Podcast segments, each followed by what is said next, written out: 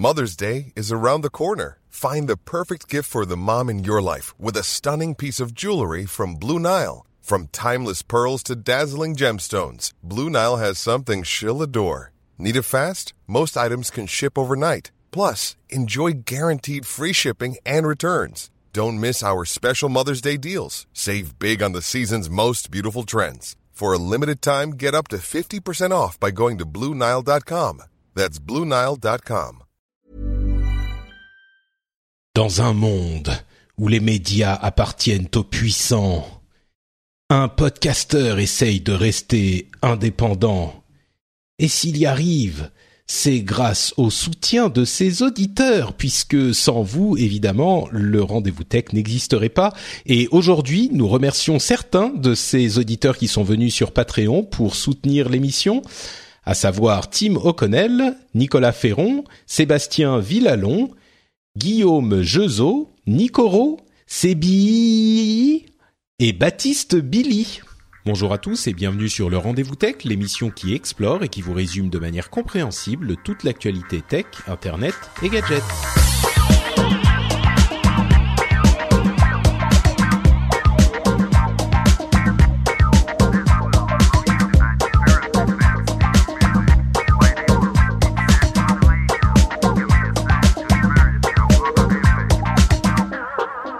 Bonjour à tous et bienvenue sur le Rendez-vous Tech, l'émission bimensuelle où on vous résume euh, toute l'actualité tech, internet, gadgets. On suit tous les blogs, toutes les annonces, toutes les infos, on les lit, on les analyse et on vous fait un résumé simple et facile à consommer pendant que vous vous faites euh, votre vaisselle, votre ménage, votre euh, jogging, pendant que vous êtes dans les transports ou peut-être même pendant que vous êtes au bureau, c'est possible aussi, ça arrive. Je suis Patrick Béja et je suis votre hôte pour cette émission. Je suis euh, complètement, je, voulais dire le terme anglais, delighted. Je suis euh, très heureux de recevoir pour m'accompagner dans cet épisode Ulrich Rosier, euh, fondateur de Frandroid, euh, grand chef de Humanoid. Est-ce que on peut dire euh, grand Manitou de, j'allais dire de Numérama, mais bon, je sais pas si c'est toi qui gères directement Numérama aussi. Non, pas directement. On a une équipe. Il est géré par Julien Cadeau aujourd'hui, Voilà. qui est rédacteur en chef et qui porte le projet depuis qu'on l'a racheté. Qui se porte très bien d'ailleurs, d'après ce que tu me disais avant qu'on commence Ouais, l'émission. C'est- enthousiasmant. Il nous reste quelques jours là, euh, et peut-être qu'on pourra faire le, le notre record de euh, 3 millions de visiteurs uniques euh, pour le mois de mai, ce qui sera notre record depuis le rachat. Euh, rachat, on était à 700 000 visites il y a un an et demi, donc euh, donc c'est une très belle progression quoi. Mais alors c'est marrant ça. Alors euh, évidemment aujourd'hui on va vous parler de euh, Google I.O., euh, de de- d'efforts dans l'intelligence artificielle qui semblent commencer à se faire vraiment sentir de tous les côtés. On a la nouvelle surface de Microsoft, on a des rumeurs chez Apple, on a des- le retour de Beastone chez Twitter, on a Uber qui lance Uber Freight et enfin plein plein de choses. Mais euh, puisque tu es là et qu'on a l'occasion d'en parler, euh, alors sur Numérama, vous avez diversifié un petit peu l'offre. J'imagine Mm. que vous avez un petit peu plus de d'articles qui sont en ligne aussi, mais ça reste quand même une publication qui vise euh, plus la qualité que la quantité, on va dire, ou au moins la qualité même dans la quantité. Euh, on a beaucoup beaucoup parlé de, des questions de, presse en ligne et de la survie de la presse en ligne. Euh, toi, avec euh, le groupe humanoïde qui fonctionne plutôt pas mal, quelle, al- quelle analyse t'en fais aujourd'hui alors que les années difficiles ont commencé il il y a quelques années déjà? Bah moi, le- je suis, euh, je me suis lancé en 2012 et c'était déjà la crise. On m'a toujours dit mais qu'est-ce que tu fais? C'est la crise. Euh, toi qui as fait des études de marketing et euh, un peu d'ingénieur, pourquoi est-ce que tu te lances dans la presse et dans les médias? C'est difficile. J'ai fait bah écoute, c'est super passionnant donc on va essayer de voir ce qu'on on peut faire et nous ce qu'on ce qu'on a fait depuis 2012 maintenant, depuis le moment où je fais plein temps, euh, bah c'est essayer de survivre. On est euh, dans un premier temps, on a essayé de se développer. On, on est toujours indépendant. On n'a toujours aucun groupe média, euh, aucun grand groupe qui investit chez nous. C'est-à-dire que le capital est toujours dans la poche des cofondateurs. Et en plus, on n'a aucune dette. Euh, et euh, et c'est euh, c'est un petit succès quoi. Et surtout, on a un groupe Tu- en développement. J'ai un j'ai un, un terme qui m'a euh, quand même frappé. Tu dis on essaye de survivre. Non, Euh, c'est un mauvais terme. ouais, c'est ça, Survie ce que parce je que je me prends tous ouais. les jours. euh, c'est difficile. Honnêtement, c'est difficile d'être un média aujourd'hui. Euh, on peut se prendre beaucoup de critiques de la part des lecteurs en nous disant euh, euh, c'est pas bien, vous faites du contenu de marque, etc., du contenu sponsorisé, etc. Mais honnêtement, aujourd'hui, pour un groupe média qui n'a aucune subvention de l'État, aucune subvention de Google, qui a du contenu gratuit, accessible à tout le monde, on essaye de faire du travail de qualité le plus transparent possible, le plus accessible, avec le, le plus d'éthique possible. Et je pense qu'on a trouvé une formule qui aujourd'hui fonctionne, c'est-à-dire qu'on a des médias qui sont rentables. Et, euh, et, surtout, on arrive à se développer sans derrière euh, faire appel à tout ce que tout ce dont je viens de parler, euh, sans aucune subvention. C'est-à-dire que notre business, il est sain. Il est sain parce que les sources de revenus, elles sont diversifiées. Euh, on a à la fois de la publicité, du contenu de marque, on a de l'affiliation e-commerce. Enfin, je veux dire, toutes les toutes les sources de revenus sont maîtrisées. Vous reposez pas uniquement sur la pub, quoi. Ouais, et tout est maîtrisé, tout est fait en mm. interne, etc. C'est vraiment un choix qu'on a pris, qui coûte plus cher, mais qui nous permet derrière d'assurer la qualité, euh, d'assurer un bon suivi, et derrière de dire aux lecteurs, vous inquiétez pas, euh, on est très réactif, on est très agile, on écoute vos retours et notre notre première euh, préoccupation, c'est que vous soyez satisfait, que vous ayez la meilleure expérience utilisateur possible. Mais qu'est-ce que ça a envie de dire alors aux gens qui justement se plaignent de l'état de, de la presse euh, en ligne en particulier, mais de la presse en général peut-être euh, en France? Généralement, j'imagine, mais pas forcément, avec le contexte de plus gros groupes encore qui ont besoin de faire non pas des millions de, de, visiteurs uniques, mais des dizaines de millions de visiteurs uniques. Euh, est-ce que tu te dis euh, bon, nous on n'est clairement pas dans la dans la même cour, donc les, les mêmes règles ne s'appliquent pas, ou est-ce que tu aurais envie de leur dire euh, vous il y aurait des choses à faire, mais vous vous y prenez pas bien sans sans aucune prétention, tu vois. Mais c'est une question qui est très large et qui est qui est, qui est complexe parce que dans les grands groupes, effectivement, on a une énorme concentration. Euh, mais qu'on a aussi à l'étranger. Le problème, c'est qu'on est en langue française chez nous. C'est-à-dire que le marché est pas si gros que ça. Et c'est-à-dire que euh, voilà, on, c'est difficile aujourd'hui euh, de d'être un grand groupe média rentable. Et c'est pour ça que c'est euh, il y a eu euh, cette période de concentration où les milliardaires français et étrangers ont acheté beaucoup de médias français et co. Hein. c'est parce qu'en fait, ces médias, ils, ils sont en difficulté. Ouais. Je t'interromps une seconde. J'ai fait l'intro à cet épisode que toi t'as pas entendu. Je l'ai enregistré avant d'entendre euh, ce que tu viens de dire là. Donc euh, les, les, auditeurs qui auront entendu les deux vont, ça va les faire rigoler. Ah, mais voilà, c'était pas, du tout en, en rapport. Mais vas-y.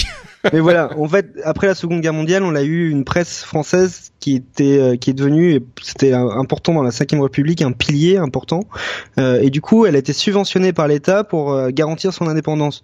Sauf qu'en fait, ce subvention, ce subventionnement par l'État, mmh. cette subvention par l'État, elle, elle, a été catastrophique dans le développement des groupes médias qui ont malheureusement se sont jamais posé les bonnes questions de la rentabilité de, de leur papier, la rentabilité de leur support.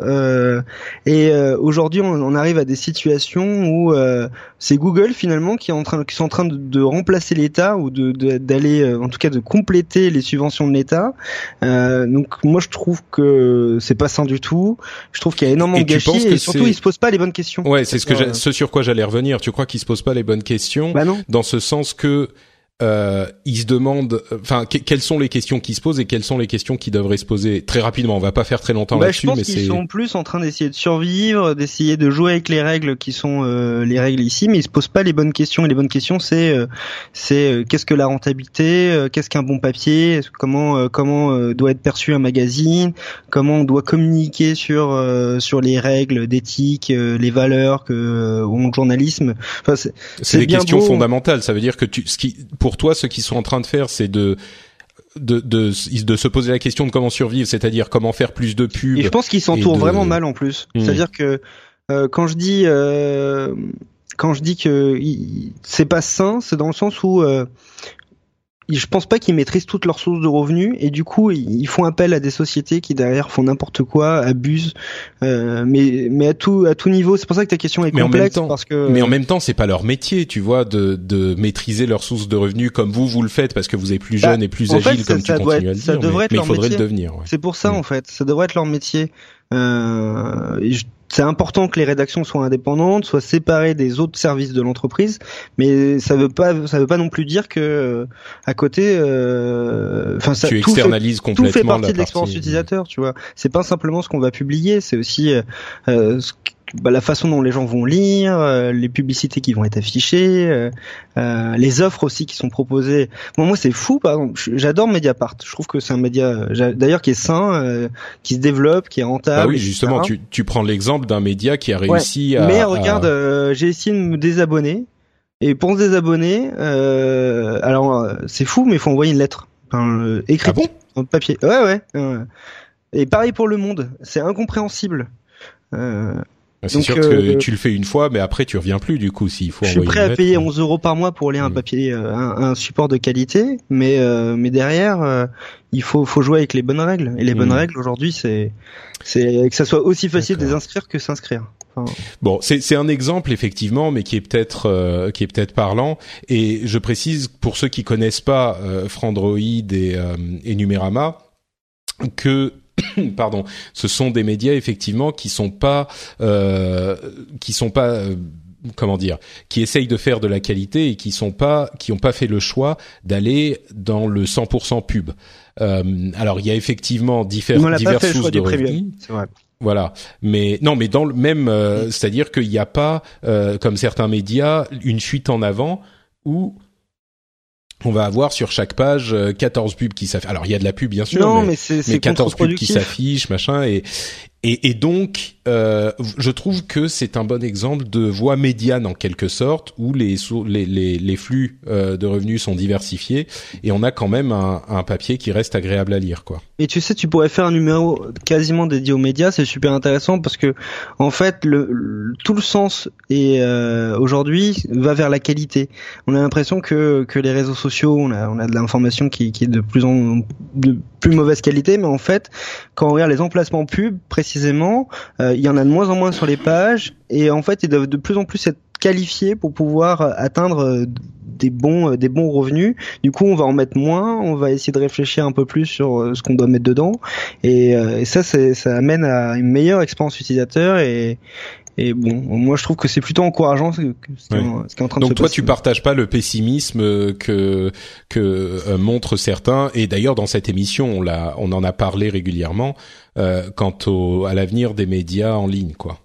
Bah moi, tu vois, j'ai nous je les. pense que c'est une transformation plus que on a été les premiers à critiquer toute cette vague qu'il y a eu il y a un an des médias français qui encourageaient les gens à euh, désactiver leur adblock, euh, leur adblocker, euh, en bloquant carrément la lecture des articles. Et nous, on a été les premiers à, à, critiquer ça parce que pour moi, c'est pas la démarche qu'on doit avoir. On doit pas punir les lecteurs. C'est c'est mmh. c'est bon. Les gens, s'ils installent adblocker, c'est pour des raisons précises. nous, on peut ça peut être des mauvaises raisons. À les désactiver sur notre site c'est, c'est, je sais pas si ça changera énormément de choses, mais faites-le. Mm. Euh, néanmoins, derrière, euh, on essaye d'être le, plus, euh, enfin, voilà. Euh, de façon, je travailler avec le lecteur, quoi, pas contre le lecteur. Ouais. Oui, voilà. D'accord on, on pourrait en parler plus longuement. C'est sûr, c'est sûr. Euh, mais on a un programme chargé, donc on va avancer après ces dix minutes passionnantes sur euh, l'expérience que tu as eue, en tout cas euh, en développant ton groupe, enfin votre groupe média. ça serait dommage de pas profiter de ta présence ici pour en parler, mais on va quand même avancer avec Google I.O., qui était le gros morceau de la semaine dernière, la conférence de développeurs de Google, qui profite évidemment de la conférence de la keynote en particulier, mais de la conférence en général pour faire euh, plein d'annonces et parler de l'état des lieux euh, de la société. Et donc on a plein de trucs hyper intéressants, en particulier dans le domaine de l'intelligence artificielle, sur lequel je voudrais qu'on revienne parce que j'ai l'impression qu'on en parle un petit peu par-ci par-là depuis des mois. Et là, on a vraiment, c'est un petit peu la la goutte d'eau qui a fait déborder le vase de l'intelligence artificielle. Elle était partout et on se rend compte à quel point l'intelligence artificielle est devenue importante pour tous les acteurs euh, du numérique aujourd'hui. Et mmh. Hum, alors avant d'y revenir, on va quand même parler de deux trois autres euh, petites choses. D'abord, l'annonce en chiffres qui était euh, la plus impressionnante, c'était le fait qu'il y a 2 milliards, c'est pas millions, hein, 2 milliards d'utilisateurs Android actifs mensuels. Euh, avec 800 millions d'utilisateurs de Google Drive, 500 millions sur Google Photos. Mais bon, 2 milliards, euh, c'est un chiffre évidemment monumental euh, et ce, que ça évoque à peu près tout de suite, c'est le, le, le, chiffre pour moi de Facebook, c'est-à-dire le nombre d'utilisateurs uniques de Facebook, qui arrive euh, aux alentours des 2 milliards bientôt. Je crois qu'ils sont à 1,8 euh, milliard aujourd'hui. Et donc ils arrivent à 2 milliards aussi. On a vraiment au niveau nombre d'utilisateurs euh, deux énormes acteurs, c'est euh, clairement Google et Facebook. Déjà un petit mot sur ces 2 milliards d'utilisateurs Android avant qu'on avance sur la l'intelligence artificielle? Bah, c'est intéressant de voir que je sais pas si tous les efforts de Google ces dernières années d'essayer de rendre plus accessible le smartphone avec des versions particulières lancées en Inde et en Afrique. Ouais, et il y en a encore d'ailleurs des, des améliorations. Oui, on va pouvoir en parler d'Android Go qui a été annoncé à la Google I.O., qui est une mhm. version Android adaptée au smartphone vraiment vraiment entrée de gamme qui a donc pour objectif de remplacer les futurs phones, donc ces téléphones qui sont pas intelligents. Donc euh, donc ouais, j'ai envie de dire euh, ça va dans le sens de l'histoire et, et même si en, euh, iOS paraît être euh, étrangement, pas étrangement, mais très gros dans certains pays comme le Royaume-Uni, le Japon ou les États-Unis, dans le reste du monde et dans, et dans certains pays en développement, c'est pas quasi majoritaire, mais c'est carrément un monopole quoi. Voilà. c'est effectivement d'autant plus intéressant que euh, ce qu'on dit toujours, c'est que euh, il y a euh, aujourd'hui un combat entre Apple et Google sur les téléphones mobiles. On voit, comme tu le dis très bien, les pays développés, enfin les pays occidentaux et le Japon et certains autres qui sont pas du tout majoritairement Apple, mais où on dit voilà les gens euh, qui dépensent de l'argent sont souvent sur Apple, qui mm. dépensent de l'argent dans, les apps. C'est ça exactement. C'est-à-dire que Apple fait beaucoup d'argent sur son matériel, c'est sûr, ils font une marge énorme, et puis les gens vont dépenser de l'argent dans les apps, etc. Euh, mais là où ça devient hyper intéressant, à mon sens, c'est que bon, on a une quantité énorme euh, d'utilisateurs chez Android, on l'a dit, et il y a une autre euh, un autre élément qu'il faut prendre en compte aujourd'hui, c'est le fait que, euh, comme on l'évoquait dans les épisodes précédents, il y a dans la quantité de données la richesse qui permet d'alimenter le développement de l'intelligence artificielle. Et du coup, euh, on passe quand on change la lentille avec laquelle on regarde cette situation, on passe d'une situation où les deux peuvent éventuellement se valoir entre iOS et Android, c'est-à-dire oui bon euh, Android ils en vendent plein, mais l'argent est du côté d'iOS, à tout à coup le nombre d'utilisateurs alors ils sont pas à plaindre non plus du côté de chez Apple. Hein. Ils en ont quelques centaines de millions, mais c'est la stratégie de, Google. C'est ça. Le nombre d'utilisateurs, quand on regarde l'intelligence artificielle, devient beaucoup plus important parce qu'il faut des données, des des euh, des, des informations de tout type pour alimenter l'intelligence artificielle. Et du coup, les deux qui sont bien positionnés, enfin le mieux positionné, c'est tout à coup Google et Facebook qui ont toutes ces données qu'ils peuvent exploiter pour entraîner leur euh, Mais D'ailleurs, c'est fou parce que pendant longtemps, on a essayé de d'opposer et Apple y a, joué beaucoup avec ça. Euh, la stratégie d'Apple et celle de Google. Celle de Google en disant euh, bah écoutez, on va faire de l'argent avec de la publicité, avec vos données. Euh, de toute façon, c'est clair, c'est pas non plus caché. Et Apple, à l'inverse, genre euh, nous l'athlétique, vous inquiétez pas, vos données personnelles elles restent personnelles. Et au final, euh, ce qu'on se rend compte, c'est que pour fournir des services d'assistants intelligents, on en parlera tout à l'heure, de plus en plus intelligents, et bah finalement, on a besoin des données. Donc Apple, c'est pas évident, ils sont dans une situation pas évidente. C'est pour ça que la prochaine conférence est très très importante pour eux et puis toutes les prochaines euh, conférences parce qu'en fait tous les services qui arrivent, que ce soit chez Amazon ou chez Google, on a l'impression qu'aujourd'hui le duel il est plus euh, Google contre Apple, euh, c'est plutôt Amazon contre Google en fait. Tout à fait. Et, et d'ailleurs, alors Apple a commencé à répondre à cette difficulté en parlant du euh, differentiated, differentiated privacy, je crois, euh, la, la, la, la, sécurité des données différenciées. Et on avait expliqué comment ça marchait, mais en gros, ils, ils ont commencé à s'attaquer à ce problème. C'est un problème euh, de maths et de données très compliqué mmh. qui peut permettre euh, d'utiliser les données pour euh, entraîner les intelligences artificielles sans compromettre la sécurité de, de vos données privées. Euh, et ça, donc, c'est un problème auquel ils doivent s'attaquer parce que effectivement l'importance de l'intelligence artificielle. Mais on va y revenir à l'intelligence artificielle euh, euh, en général. parlons donc de, de ce qu'a dit Sundar Pichai. Son introduction à, à, la keynote était vraiment dédiée à la question d'intelligence artificielle. Il a été jusqu'à dire, comme l'ont dit certains auparavant, qu'on était vraiment en train de passer d'un monde mobile first un monde AI first. Alors, je pense que c'est une, une, facilité de langage un petit peu exagérée. Euh, les vecteurs de l'intelligence artificielle restent, euh, passent quand même souvent par le mobile, mais parfois par d'autres appareils comme le Google Home ou Alexa ou ce mm. type d'appareil. Mais vraiment, on est en train d'arriver dans un monde où l'intelligence artificielle est la première euh, euh chose, la, la, le truc, le système qui sous-tend absolument tout ce qui se passe dans les systèmes informatiques. Et on en a eu des exemples dans la conférence. On a la manière dont euh, ils ont amélioré la reconnaissance vocale de manière absolument incroyable. On est à des taux d'erreur qui sont autour des 5%, voire moins. La même chose avec la vision, on en a parlé bien sûr, mais ils ont enfoncé le clou euh, à la vision, c'est-à-dire que les ordinateurs aujourd'hui peuvent reconnaître non plus seulement. je me souviens, il y a seulement quelques années, on disait ah regardez si c'est une photo, l'ordinateur peut savoir si c'est un chat, une maison, une voiture, etc. Si c'est rouge, etc.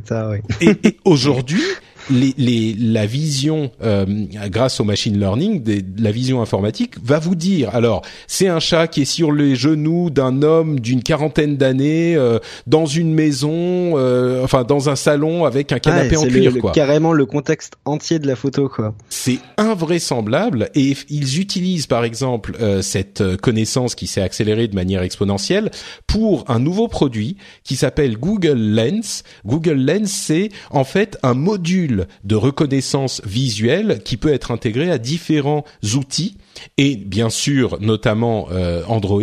Alors il va par exemple reconnaître euh, les fleurs et vous dire de quelle fleur il s'agit, puis il va à partir du moment où il sait que c'est une fleur. Il sait pas juste que c'est une fleur, il sait quelle fleur euh, il regarde et du coup il peut vous donner des informations sur cette fleur. Alors c'est un exemple, mais euh, il peut reconnaître, vous savez, les mots de passe sur les routeurs Wi-Fi euh, quand il y a les mots de passe au dos du routeur. Bah, au lieu d'avoir à rentrer le truc à la main, vous mettez votre Google Lens dessus, il va vous reconnaître le mot, le mot de passe et vous le rentrez pour le réseau en question.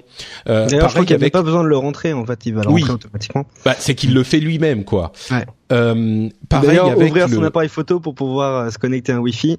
C'est pas mal quand même. mais avec les, mais ce qui est marrant, c'est que euh, je vais y revenir, mais les, mm. les, les restaurants, vous regardez le restaurant avec le nom du restaurant, le signe, euh, le panneau lumineux qu'il y a devant le restaurant, et eh ben il va reconnaître le restaurant et vous afficher par exemple le menu. C'est pas juste qu'il reconnaît, il va vous dire bah le restaurant il est ouvert de telle heure à telle heure, il y a le menu, vous pouvez réserver, vous pouvez, enfin et et ce que tu dis euh, sur l'idée que ah ben le, le, truc utiliser son téléphone pour reconnaître le mot de passe du du route du routeur, enfin du réseau Wi-Fi, c'est marrant, mais c'est vraiment un, un, une conséquence du fait que les ordinateurs entre guillemets comprennent, commencent à voir c'est ça. C'est comme un bébé qui apprend à voir. Alors, il va reconnaître les, couleurs, il va reconnaître, et il commence aussi à, parler, il commence à euh, comprendre. Et petit à petit, tout ça euh, se met en place et euh, ça donne effectivement avec des liens entre tous ces éléments et les éléments qu'on a déjà avec Internet et la, la, les données qu'on a déjà disponibles sur Internet eh ben ça met euh, en place une intelligence artificielle qui permet de rendre encore d'autres services et d'autres euh, euh, d'autres outils, de créer d'autres outils. Alors peut-être que ça fait peur à certains, peut-être que j'en fais partie, mais le truc c'est que là c'est vraiment le sens de l'histoire et il y a même plus de question de est-ce que c'est en train d'arriver ou pas ou est-ce qu'il faudrait le faire ou pas. Peut-être qu'on peut se poser la question de jusqu'où ça va aller, mais c'est vraiment en train d'arriver. Euh, hmm. Google. C'est marrant parce que ce sont des outils. Ah désolé, vas-y, je te. Non non, vas-y, vas-y, je, je continue après. Ce sont des outils euh, qu'en fait qui étaient pour la plupart du temps. Euh, la plupart déjà existants en fait, euh, déjà accessibles à travers des API que Google fournissait. Je me rappelle, j'avais participé à, je le fais de temps en temps, des week-ends de développement dans lequel on doit concevoir un produit en un week-end. Et on avait utilisé les API Google pour faire de la reconnaissance d'image il y a trois ans, et ça fonctionnait déjà vraiment bien. On, on s'était amusé. Il y avait Google Goggles d'ailleurs qui euh, faisait ce type de truc, mais, mais là, c'est la même techno que Google Goggles. Mm. Et puis, je sais pas si tu t'es amusé avec Google Translate. J'ai passé un, un voyage euh, au Japon, donc moi, je, c'est devenu euh, indispensable pour lire les menus des restaurants. Et euh, j'ai vu que maintenant ils allaient jusqu'à donc en gros on filme tout simplement sa carte de menu qui est écrite en japonais et il va il va carrément mettre le texte en français avec la même typo. Euh, il va prendre le même pas la même typo parce que bon c'est du japonais mais en tout cas le, même trait noir etc pour mm. remplacer euh, sur le menu donc on se retrouve avec le menu en français en fait qui apparaît dans le téléphone. Bah, ça, ça aussi c'est des trucs qui existaient depuis un moment mais c'est tellement mieux fait euh, aujourd'hui. D'ailleurs, avec euh, Google Assistant, il y a de nouvelles euh, possibilités, de nouvelles capacités qui peuvent, par exemple, encore une fois, c'est cette sorte de, de toile d'araignée qui relie tous les services ensemble. Avec Google Lens, il peut lire le menu en japonais, le traduire dans votre langue, et puis même vous montrer à quoi ressemble le plat en question. Parce que s'il comprend ce qu'est le plat, il va ensuite aller chercher le, une photo quelque part, etc il y a des tonnes d'utilisations comme ça de, de l'intelligence artificielle et Google est en train de le pousser à, autant que possible avec par exemple leur nouveau euh, TPU. Alors qu'est-ce que c'est les TPU TensorFlow, c'est leur euh, méthode de alors leur langage de programmation de euh, de, de, de de compréhension euh, de c'est leur langage, leur méthode pour l'intelligence artificielle et ils ont créé des processeurs qui sont spécialisés dans ce domaine. C'est les euh, Tensor Processing Units qui existaient déjà, mais là ils sont euh, encore plus puissants. Enfin, il y a de nouvelles versions et il y a des cloud TPUs, donc des des sortes de serveurs en rack de Tensor Processing Units qui font qui sont optimisés pour l'entraînement et la compréhension. C'est deux étapes très différentes dans le machine learning, mais donc ceux-là, ils vont pouvoir faire les deux et on peut les utiliser comme des API euh, qui vont euh, euh, servir pour utiliser les services de d'intelligence artificielle de Google. Et là où ça devient carrément impressionnant, voire effrayant, c'est que on arrive à une étape maintenant où il y a des réseaux neuronaux qui sont en train de construire des réseaux neuronaux. Et donc il y a des machines qui sont en train d'apprendre, enfin des machines au sens euh, figuré, c'est-à-dire des programmes qui sont en train d'apprendre à créer des programmes. Euh, il y a des, choses. Je crois que la raison pour laquelle je ça me marque tellement, c'est que euh, tout ce qu'on est en train de dire, vous pourriez vous dire ah ben oui mais ça existe depuis longtemps, on a ceci, on a cela, l'intelligence artificielle, les assistants virtuels, etc. C'est pas tout à fait le cas. Là, on est vraiment à une période de transition depuis peut-être un an où euh, l'efficacité de tous ces outils est devenue euh, tellement euh, comment dire fiable qu'on peut les utiliser dans des applications concrètes qui vont pas être encore une euh, un assistant virtuel qui va pouvoir vous euh, euh, assister dans tous les cas de figure. Aujourd'hui encore, que ce soit l'assistant de Google ou Alexa ou même Siri, bah ils font quand même beaucoup d'erreurs. Mais il n'empêche que dans ce type d'outils dont on parle, la reconnaissance vocale, la eh ben tout ça s'améliore de manière vraiment significative. Donc on arrive à un point de de, pivot où dans les quelques années euh, autour de, notre période actuelle, les choses sont vraiment en train de basculer. Et c'est mm. pour ça, je crois que euh, Sundar Pichai parle de mobile first à euh, AI first. On est vraiment en train de passer à un moment où ce qui sous-tend la tech, comme je le disais tout à l'heure, c'est l'intelligence artificielle et plus tel ou tel support ou tel ou tel OS ou tel ou tel, etc. Est-ce que j'exagère ou est-ce que non, t'exagères pas. Moi, c'est marrant parce que euh, euh moi j'ai l'impression qu'on est encore au Moyen Âge de l'intelligence artificielle, mm. mais on est au Moyen Âge quoi. Ouais, ouais, c'est ça, ouais. bon voilà, et je me dis que ça va paraître tellement ridicule plus tard à nos petits enfants, à nos enfants, nos petits enfants de, de cette période où on, leur a, euh, d'ailleurs, euh, ils auront euh, sûrement, on leur, sûrement ils seront, enfin je pense que Alexa sera pas resté dans l'histoire peut-être, j'espère, pas pour Jeff Bezos, mais je pense qu'on aura, on aura des nouveaux produits qui seront arrivés, qui seront seront tellement présents que, et efficaces que, que... Mais, mais voilà, je pense qu'on est au Moyen Âge de l'histoire et de l'IA, et mais, mais voilà, on arrive sur des applications concrètes pour le grand public, hmm. pour les professionnels. Euh, moi, je suis, je suis hyper enthousiaste de ce qui va arriver et, euh, et c'est marrant parce que ça permet. Et moi, je suis hyper enthousiaste parce que finalement, ça rejoint énormément de, de, de compétences et de, et de passion que j'ai. Et du coup, euh, je trouve ça hyper intéressant de trouver des points de convergence comme ça. Euh, voilà. ouais.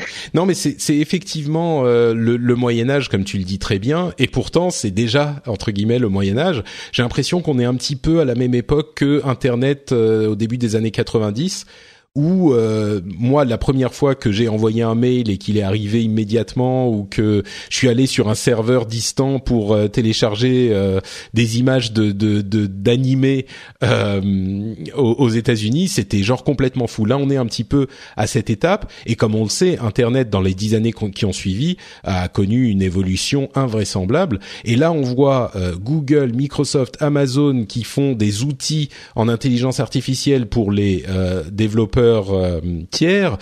On a AlphaGo qui a euh, battu le champion du monde de Go 3-0 euh, et qui maintenant prend sa retraite, c'est-à-dire AlphaGo prend sa retraite. Et ce qui est vraiment fascinant dans cette dans cette nouvelle, c'est que le champion du monde en question, dont je vais peut-être vous retrouver le nom, il avait utilisé ses KJ, je ne sais pas si je prononce bien, mais voilà, il avait utilisé des techniques de Go qui avait été utilisé par AlphaGo dans son ancien match contre Lee Sedol.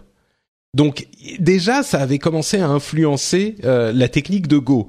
Et donc là, AlphaGo a gagné 3-0. Maintenant, c'est genre euh, bon bah c'est bon, c'est terminé quoi. il prend sa retraite et il va aller faire. Ils vont aller travailler sur d'autres choses. C'est intéressant, c'est que euh, la machine, l'IA pour le coup, va devenir euh, l'entraîneur euh, des, humains. C'est-à-dire que j'ai lu tout, tout, un article qui expliquait que maintenant les joueurs de, Go, bah, ils, leur meilleure leur meilleure façon de s'entraîner, ça va être jouer contre contre des IA. Et bah d'ailleurs aux échecs, c'est déjà euh, c'est déjà le cas. Ils travaillent avec des intelligences artificielles pour euh, s'entraîner et pour s'améliorer aux échecs. Euh, il faut noter quand même que la différence entre les échecs et le Go, c'est que les échecs, les ordinateurs prévoient tous les coups possibles à l'avance. Avec le Go, c'est pas possible de faire de travailler comme ça. Il y en a trop. Donc, euh, il travaille à plus, on pourrait dire, à l'intuition. Bon, évidemment, c'est pas du tout de l'intuition, mais c'est pas qu'il calcule toutes les possibilités. qu'on appelle de l'expérience et des réflexes. C'est pour ça que là, on est au milieu du euh, de l'IA, big data, etc. C'est que, mm. euh, en fait, on a l'impression que nous c'est de l'intuition, mais en fait, euh, c'est juste en face des bonnes connexions, de l'expérience, beaucoup de jeux, beaucoup de qui fait que tu refais plus les mêmes erreurs que tu as pu faire par le passé. Et je pense que les joueurs de Go, comme n'importe quel euh, sportif haut niveau, sont juste des, des gens très très entraînés et, un petit peu doués quoi. C'est ça. On a également des nouvelles de chez Apple qui est qui serait en train de travailler sur un euh, un truc qui s'appelle le Apple Neural Engine, qui est une puce spécialisée sur l'intelligence artificielle à intégrer aux appareils euh, eux-mêmes, c'est-à-dire intégrés aux iPhones, iPad, etc.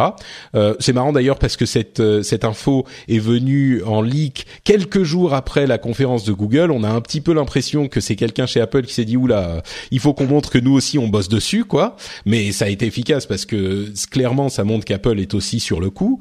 la Chine est en train d'investir massivement dans l'intelligence artificielle. Les nouveaux processeurs de ARM sont focalisés entre autres sur les performances en intelligence artificielle. Alors là, c'est plus en intelligence artificielle en euh, reconnaissance qu'en entraînement. Donc c'est vraiment là encore sur les machines euh, clientes, les ordinateurs, pour euh, avoir des performances des, bonnes performances quand il faut bah, avoir reconnaître l'image qu'on a sur une qui arrive dans la caméra ou reconnaître ce que nous dit la personne qui va nous parler et vraiment, on a donc ces puces dédiées à l'intelligence artificielle qui sont un petit peu partout, de la même manière qu'on a eu il y a 20 euh, ou 25 ans ou 30 ans, euh, les puces, peut-être pas 30 ans, mais les puces dédiées au calcul graphique. Et, donc, on comprend à quel point l'intelligence artificielle devient importante. Et pour revenir à Google, euh, on a des annonces sur Google Home, par exemple avec la, la, disponibilité en France cet été, si tout va bien. Euh, qui fait des, des, choses intéressantes, comme par exemple un, un assistant proactif, c'est-à-dire que la machine va s'allumer à un moment, si vous, euh, enfin même si vous ne faites rien, il va s'allumer et là vous lui dites ah oui qu'est-ce qui se passe euh, Google? Et il va dire euh, ah il y a du quand même pas mal de d'embouteillage, tu devrais peut-être partir un petit peu en avance pour avoir ton rendez-vous qui est à tel moment. C'est-à-dire qu'il va, ils ont trouvé un moyen qui est vraiment malin de vous vous interpeller avec cette machine et que vous n'ayez pas tout le temps besoin de lui demander ce qui se passe. Il y a, enfin, il y a plein de choses qui ont été annoncées. Euh, il y a Google Photos qui fonctionne très bien, euh, qui va vous proposer de partager vos euh, photos intelligemment avec vos amis ou votre famille. il y a Android O avec des nouveaux services qui vont permettre de faire tourner vos machines Android de manière plus sûre et plus saine entre guillemets, c'est-à-dire que en gros, ils vont implémenter euh, des. Il y a, un système qui s'appelle Wise Limits qui va implémenter des limites à l'utilisation qu'ont les apps des euh, des services comme la localisation, l'utilisation du processeur, etc. C'est assez marrant parce que on, on, a vraiment euh, une convergence entre euh, toujours avec leurs spécificités, mais avec euh, Android et iOS, parce que ce genre de trucs, c'est des trucs que fait Apple avec iOS, la limite de ce que peuvent faire les applications et que ne faisait pas vraiment Android jusqu'à il y a pas si longtemps. Et au fur et à mesure qu'Apple s'ouvre un petit peu plus avec son iOS, on se rend compte que Google avec Android essaye de contrôler un petit peu plus ce qui se passe sur le store. Alors, bien sûr, on reste dans des tendances très claires de plus de contrôle chez iOS et de plus de liberté chez Android, mais ça, ça se rapproche, on va dire. C'est assez, oui, euh, on est encore euh, sur des on est quand même encore sur des structures différentes, mais ça se rapproche. Je vois le fonctionnement des, des applications en fond de tâche sur Android O, ça s'approche vraiment du fonctionnement des applications en fond, en fond de tâche, euh, en tâche de fond, pardon, sur iOS. Et c'est-à-dire que euh, c'est fini l'open bar. Euh, pour les applications mobiles, pour les développeurs éditeurs. Aujourd'hui, Google va rationner, on va dire, contrôler un peu plus. C'est-à-dire que elle va pas fournir euh, à chaque fois qu'une application va demander celle de la localisation, la localisation, mais elle va demander euh, est-ce que c'est important d'avoir la localisation maintenant? Non, bah si c'est pas important, ça passera en même temps que les autres qui, qui attendent euh, sur la piste 4. et, et puis dès lors que le, il récupère la, la, localisation pour X raison, bah il va balancer la localisation à toutes les applications qui, qui faisaient l'attente. À l'inverse, t'as ton téléphone qui doit sonner parce que t'as une alarme et ben là effectivement euh, c'est une priorité donc euh, le téléphone va l'exécuter tout de suite. Mais euh, donc c'est ça c'est des choses qui étaient faites un peu avant pas bien. Disons que les applications mobiles avaient quand même sur Android beaucoup beaucoup de de liberté quoi. De liberté, ouais. et voilà, c'est fini l'open bar mais c'est euh, c'est bien parce que ça va euh, avoir des impacts impacts sur les performances, sur l'autonomie, et également euh, sur, alors t'en parlais tout à l'heure, aussi sur la sécurité. et c'est pour ça que maintenant même il va y avoir ce que fournissaient certains constructeurs de, de smartphones, c'est-à-dire des recommandations sur l'usage et l'installation des apps qu'on a sur son téléphone. voilà, le système pourra dire, écoute, là, il c'est pas très sécure de faire ça. Donc, mmh. Bah, c'est bon. Ensuite, c'est Android O. Il faudra voir quand on, l'a sur euh, les appareils euh, les appareils. bah là, il est disponible en bêta public euh, et le déploiement est pour septembre. Il sera en premier lieu sur des Nexus, sur les Google Pixel. Je pense qu'on l'aura sur les téléphones euh, en fin d'année, décembre, les nouveaux téléphones, hmm. avec des mises à jour qui arriveront entre novembre et décembre sur les plus gros appareils. C'est alors d'ailleurs, ils sont en train de travailler sur ça. Google, c'est hors sujet par rapport à ton sujet, mais ils vont euh, dans Android O faciliter la mise à jour des appareils par les constructeurs en faisant ce que fait déjà un peu euh, un peu Microsoft, c'est-à-dire en partitionnant euh, euh, le système de, de de tout ce que peut rajouter un constructeur, un opérateur de, téléphone. Donc tu auras vraiment deux partitions au sein du système et ça devrait permettre à Google de plus rapidement déployer ses mises à jour et surtout aux constructeurs ça leur soit ça leur sera beaucoup moins coûteux voilà, et moins complexe. C'est ce qu'on espère, oui, effectivement. On l'espère. Ouais. euh, et puis Daydream euh, VR qui a aussi des, des annonces avec des, euh, des casques autonome, entièrement autonome, euh, qui n'inclut pas forcément le téléphone qu'on va mettre dedans. Donc il y a euh, bah, des casques de réalité virtuelle qui fonctionnent sur Daydream, donc le système de Google, qui devrait arriver euh, cette année et qui inclut une technologie qu'ils appellent World Lens, qui fait qu'on peut euh, se repérer dans le l'environnement sans euh, les petites tours qu'on doit mettre euh, à droite et à gauche avec les systèmes existants. On en parle souvent. Hein, c'est la technologie inside out, donc de l'intérieur du casque qui va regarder l'extérieur plutôt que outside in, c'est-à-dire les les les tours à l'extérieur ou les points à l'extérieur que va devoir repérer le casque pour se situer. C'est une technologie importante pour la réalité virtuelle. Ouais, mais c'est marrant de rappeler un peu ce que Daydream parce que Google euh, n'en sont pas leur première initiative VR. Il y a déjà eu Google Cardboard qui était d'ailleurs la première expérience de beaucoup d'utilisateurs mhm. en réalité virtuelle. Mais Daydream, voilà, euh, Google l'a déjà déployé depuis un an. Malheureusement, il n'y avait aucun produit disponible en France, c'est-à-dire euh, aucun smartphone certifié Daydream parce que Google certifie des appareils Daydream. ça peut, ça leur, euh, garantit euh, d'avoir une bonne expérience utilisateur. Donc, c'est de la performance, c'est bon processeur, ça va être les bons capteurs, un bon écran parce qu'il faut un écran OLED, etc., etc., avec une bonne définition, une bonne densité de pixels. Et derrière, c'est également pour les pour les fabricants de casques un cahier des charges à respecter comme les fabricants de smartphones. Donc, euh, donc euh, on peut pas utiliser n'importe quel euh, matériel, matériaux, on peut pas utiliser n'importe quel système euh, pour donc il y a une certaine uniformité de voilà pour garantir euh, une bonne expérience utilisateur parce que c'était le problème de Google Cardboard, c'est qu'on se retrouvait à tester de la de la VR sur des casques en carton euh, avec des lentilles qui étaient mal euh, mal calibrées, des smartphones de mauvaise qualité à l'intérieur qui étaient pas performants avec des mauvais écrans. Bah, Google Daydream, c'est justement tout l'inverse. Et au-delà de la certification, on a aussi des outils pour les développeurs, éditeurs de jeux vidéo, on a également euh, et d'applications, on a également une, une, interface dédiée qui d'ailleurs a évolué dans la 2.0, je la trouve plus intéressante, euh, qui est déjà conçue euh, pour être utilisée à partir d'un casque. Et leur casque Ça marche comment d'ailleurs? Tiens, moi j'ai pas utilisé de casque Daydream. Euh, ça marche comment l'interface du coup? Parce qu'effectivement on n'a pas, euh, enfin on a la petite euh, télécommande à la limite, mais bah oui, euh, en fait, ça marche avec. Euh, on peut pointer. Alors ça dépend de. Euh, Donc on bouge la tête, tu veux dire C'est ouais, on peut pointer avec la tête, un peu comme dans dans HTC Vive, et on a on a aussi des, des petits contrôleurs sur certains certaines expériences. Mais l'interface, elle est vraiment basique, mais en même temps, c'est ce qu'il faut. moi j'ai vu là ils avaient même apporté et je trouvais ça bizarre. Ils ont apporté par exemple la, la compatibilité avec Google Cast. Euh, et ce qui est intéressant parce que du coup tu pourras euh, plus facilement partager euh, ce que tu vois dans le casque avec les gens autour de toi Très en pratique, partageant directement ouais et je trouve ça au début je me suis dit mais pourquoi ils mettent Google Cast euh Et ben en fait maintenant qu'on est sur un casque autonome, bah en fait les mêmes on a les mêmes problématiques que, sur un smartphone ou sur une tablette quoi. Bah, effectivement, l'un des gros avantages d'avoir euh, ton l'image que tu vois projetée sur un écran à côté, c'est que ça rend tout de suite l'expérience de réalité virtuelle beaucoup plus sociale parce que les mm. autres peuvent voir effectivement ce que tu es en train de voir et réagir et enfin bon comme on, on le comprend. Euh, c'est hyper important euh, à cette étape de la vie de la réalité virtuelle que ça soit possible pour que tu sois pas tout seul en train de, gesticuler comme un imbécile et que les gens te regardent sans comprendre ce qui se passe quoi.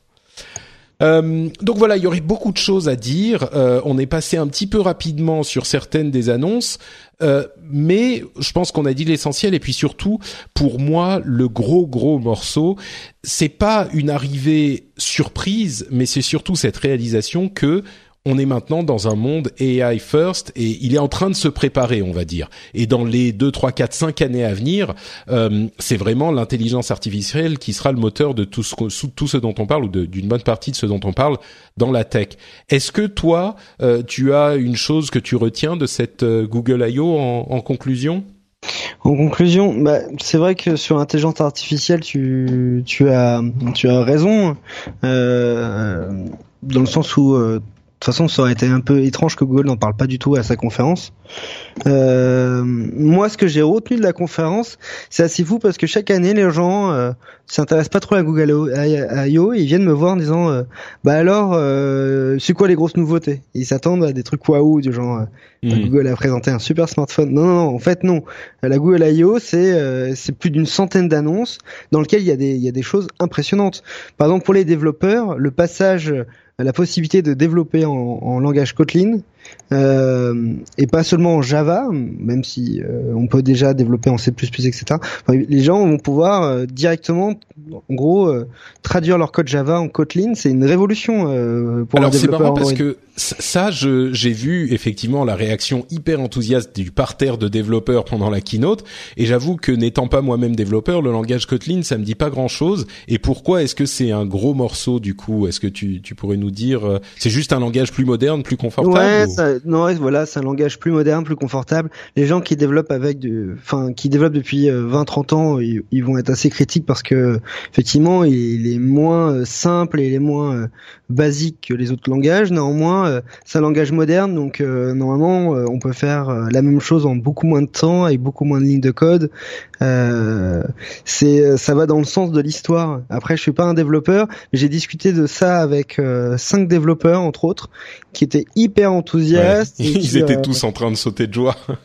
Bah oui, ça va être, euh, ça va être vraiment. Google en fait a choisi Java euh, en 2007 euh, lors de l'annonce d'Android simplement parce qu'il y avait des espèces de, de de, ressources disponibles, de beaucoup beaucoup de gens, beaucoup de développeurs connaissaient Java et ça a été pour Google un sens en disant on va aller plus vite, on a déjà cette base de données, cette on dit comment de cette, base, de, de, connaissances de développeurs, de connaissances euh, qui sont déjà euh, euh, qui sont déjà prêts à développer en en Java. Bah maintenant, Android a une telle maturité que Google peut peut du, peut passer sur un langage plus moderne et du coup, mm. je pense que les développeurs sont plutôt enthousiastes parce que c'est des outils qui sont juste plus adaptés à, à, ce qu'on fait aujourd'hui, quoi. Mais effectivement, comme tu le dis, il y a des tonnes d'annonces pendant cette euh, Google I.O. Là, on a parlé de ce qui s'est passé pendant la la, la, keynote, mais il y a énormément de choses euh, à suivre pendant la Google I.O. Et, euh, et bon, donc euh, le, le, truc que tu retiens, hormis l'intelligence artificielle, c'est c'est Kotlin, non, c'est pas vrai, c'est pas ça que je retiens.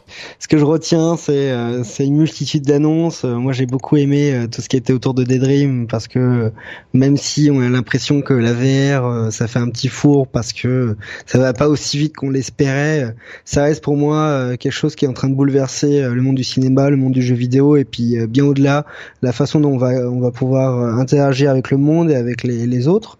Euh, donc je suis très content que Daydream euh, soit encore poussé et mieux intégré. le côté Google Assistant, c'est juste assez fou de pouvoir le retrouver à la fois sur un four, ils l'ont annoncé sur Android TV, ça va arriver sur les télés, ça va arriver partout et du coup moi je me dis c'est la meilleure façon de, démocratiser cette technologie en fait. voilà, c'est vrai que Google Assistant, enfin ça, ça rentre dans le cadre de la de la réalité, euh, pardon, de, de l'intelligence artificielle, mais ils sont effectivement, on avait l'impression qu'ils étaient un petit peu, pas en retard, mais enfin, il était disponible que sur quelques téléphones, euh, voilà. Là, euh, il est disponible sur iOS aux États-Unis et puis il va être partout. Et c'est encore une fois cette. le, il, a, ont attends, il vient d'être lancé aujourd'hui en France. Hein. Ah, j'avais même pas vu. Bah écoute. ouais, ça a été annoncé aujourd'hui en français. Euh, Google l'a annoncé il y a deux jours, mais c'est tombé pile poil pendant un long week-end où les Français n'ont pas envie de travailler. Mais euh, euh, là, si vous allez, je pense, sur n'importe quel site de tech en France, et bah, vous verrez que c'est l'actualité du mois. Hein. Bah écoute, Google Assistant, je suis en train de le chercher et de le télécharger. Mais je ne le trouve pas dans ah, sur t'as un iPhone, c'est ça? Oui. Non, ils l'ont annoncé sur Android. ah bah ah, mais moi je parlais d'iOS. Ah bah oui, mais il déception, tu m'as fait, bah tu m'as fait si tu veux tester Google Assistant euh, sur iOS, euh, télécharge Google Allo. Je pense que tu l'as déjà fait. Moi, mm. je me suis amusé à utiliser la nouvelle messagerie instantanée de Google, et c'est là, c'est une bonne une bonne preview de ce que vous allez avoir avec Google Assistant. Posez-lui n'importe quelle question. Moi, je lui ai dit, euh, est-ce que tu peux me donner la météo tous les jours à, 7 heures, etc. Et puis tous les jours, je reçois une petite notification maintenant, et et c'est comme si quelqu'un te disait bonjour, donc il arrive à, à 7 heures, il me dit bon voilà la méthode de la journée, comme ça je sais comment m'habiller. et après, moi je lui pose d'autres questions, genre c'est quoi mon prochain rendez-vous? Et il me le donne. Enfin tu vois, genre il commence la journée en me donnant la météo et en fait on converse. Euh, alors aujourd'hui par texte, mais mais euh, moi j'ai un Google Home à la maison, c'est juste un peu euh, énervant de parler à 7 heures du matin en anglais. mais mais dès que ça sera disponible en français, je pense que naturellement j'irai discuter tous les matins à 7 heures avec mon Google. Hmm mon Google Home pour pouvoir préparer ma journée. Quoi. Il reconnaîtra d'ailleurs les voix des différents utilisateurs et il peut mettre des images sur un autre écran que vous avez déjà, genre sur la télé, sur un téléphone, sur. Donc il n'a pas besoin d'écran lui-même le, le, Google Home. Alors qu'Amazon à l'inverse a annoncé le le, show, Google le oui le le Echo Show. Le Echo Show qui est un, un, un, Echo avec un écran qui ressemble à un, un espèce de cadre numérique connecté. C'est ça. Euh, c'est marrant. Enfin, Pour afficher les données les infos. Ouais. Donc euh, bref, il y a effectivement euh, cette euh, cette tendance qui continue à s'amplifier et je pense que on se souviendra de 2017-2018 comme la période où ça a commencé à devenir vraiment sérieux quoi. Mais passons donc à la suite avec nos news et nos rumeurs dont on en a euh, beaucoup qu'il faut détailler. Mais avant ça, quand même, je vais tout de même euh, vous dire que grâce aux patriotes, cette émission peut exister. Et comme euh, on le disait il y a quelques minutes de ça, en France, et comme je le disais dans l'intro, c'est pour ça que ça m'amusait, en France, il y a des grands groupes médias qui possèdent tous les non, il y a des comment on dit, des milliardaires qui possèdent tous les groupes médias, mais certains d'entre nous essayons de rester indépendants et c'est grâce à vous que nous pouvons le faire. Bon, j'arrête mon petit euh, trailer de film. Euh, il y a effectivement euh, une, une, je pense, une certaine importance, une certaine qualité dans le travail que nous faisons, nous indépendants, et si on peut faire ce travail, en tout cas si ce podcast peut exister, eh ben il n'y a pas 36 000 raisons. Hein, c'est il n'y a pas de pub, euh, vous on le le vend pas, euh, on fait pas de partenariats euh, commerciaux. Donc la raison, la seule raison pour laquelle cette émission existe, eh ben c'est vous, c'est les auditeurs et ceux d'entre vous qui décident que bah, l'émission elle vous plaît bien et elle vaut aller un dollar, un euro deux ou trois et, euh, et vous choisissez d'aller sur patreon.com et de euh, donner un petit peu d'argent pour que l'émission existe. Donc euh, c'est effectivement la, la, le message important. Il n'y a pas 36 000 solutions. C'est soit les auditeurs choisissent de donner un petit peu de sous, bah soit il euh, n'y a pas d'eau. Enfin, euh, peut-être que je me dirais il faut mettre de la pub, mais je pense pas. je préfère largement que vous souteniez l'émission et vous êtes nombreux à le faire. Donc euh, je voudrais vous remercier encore une fois et remercier en particulier Kero Raraneja, Emric, Guillaume de Miolis, Timothy euh, j'espère que je prononce bien, Dark Asthme, Jean-François Zinc et Ludovic. Euh, ce sont quelques-uns des nombreux auditeurs qui ont choisi, plus d'un millier d'auditeurs qui ont choisi de soutenir l'émission à une somme euh, bah, modique souvent, euh, une petite somme qui fait qu'ils vont peut-être économiser un café ou économiser un croissant toutes les deux semaines relativement raisonnable.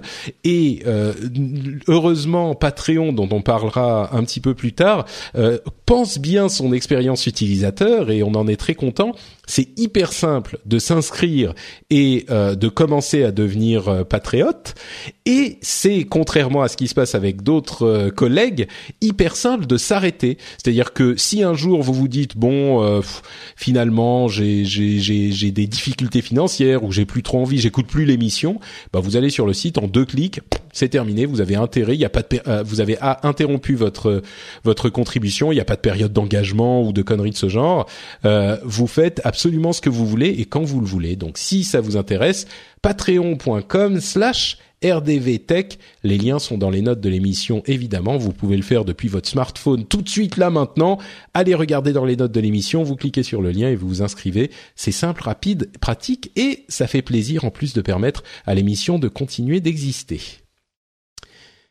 Bon, on continue avec donc les news et les rumeurs. Alors côté news, ça va être l'annonce de Microsoft euh, à Shanghai il y a quelques jours de ça de la nouvelle Surface Pro qui est décidément euh, sacrément sexy, moi j'ai trouvé. C'est une euh, Surface Pro 4, alors qui perd son 4, elle s'appelle pas 5, euh, mais qui s'appelle simplement la nouvelle Surface Pro, avec un nouveau processeur, un hein, nouveau processeur Intel Kaby Lake. elle, elle a une connexion 4G si vous voulez, mais surtout grâce à toutes les améliorations qu'ils ont fait, il y a euh, plus de 13 heures d'autonomie. Euh, il y a un design avec les processeurs i3 et je crois i5 sans ventilateur du tout. vous avez la possibilité aussi de l'avoir avec un processeur i7 et à ce moment il y aura un ventilateur hyper fine, hyper encore mieux conçu avec la le kickstand qui peut carrément se déployer jusqu'à 170 degrés si je ne m'abuse. Donc elle est presque à plat et vous pouvez euh, choisir à quel angle vous allez ouvrir le kickstand.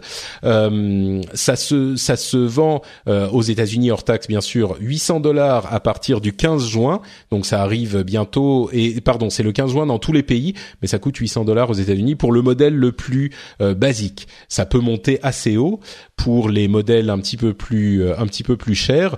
On a eu aussi l'application Whiteboard, donc l'application tableau blanc pour Windows 10 qui est euh, améliorée enfin qui, qui est lancé et qui euh, est, est, quand même pas mal foutu pour de la collaboration sur ce type de truc. C'était les deux annonces que j'ai retenues de la conférence, mais évidemment la plus grosse c'est cette nouvelle Surface Pro moi, je me souviens de la première surface euh, qui avait été annoncée, où c'était un concept intéressant, mais il y avait quand même beaucoup de défauts. Là, j'ai l'impression que euh, c'est quand même la version ultime de ce concept. Quoi, elle est hyper hyper euh, bien foutue, non? Non, c'est vrai. J'ai été début assez médisant quand Cassim il m'a il m'a parlé des premières rumeurs en disant bon ils vont juste mettre un, un USB Type C et puis ils vont appeler ça 5. Non mais à vrai dire, en prenant un peu de recul, si je devais aujourd'hui m'acheter un PC portable, c'est une solution que j'envisagerais. Euh, J'hésiterais beaucoup finalement entre euh, la vision traditionnelle du l'ordinateur portable qui s'approche un peu du XPS 13 euh, de Dell, euh, c'est le MacBook en gros, et celle de Microsoft avec la Surface Pro. C'est vrai que c'est un beau produit. Avant, on avait des avant, je trouvais que c'était euh, le problème de Microsoft. Alors, je sais pas comment c'est maintenant. Des produits qui manquaient stabilité. J'ai trouvé ça fou qu'une mise à jour euh, règle des fois des, des choses.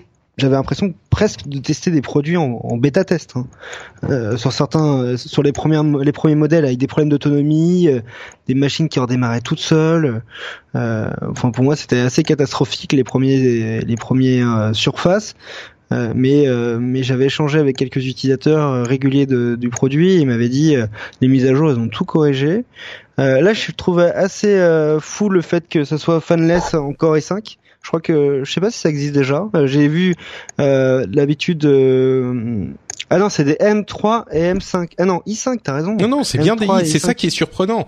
c'est que effectivement, on est dans des dans des euh, dans des modèles. Alors le tout petit, c'est un Core M3, mais euh, il y a un modèle Core i5 effectivement sans euh, ventilateur. Alors c'est dû aux améliorations.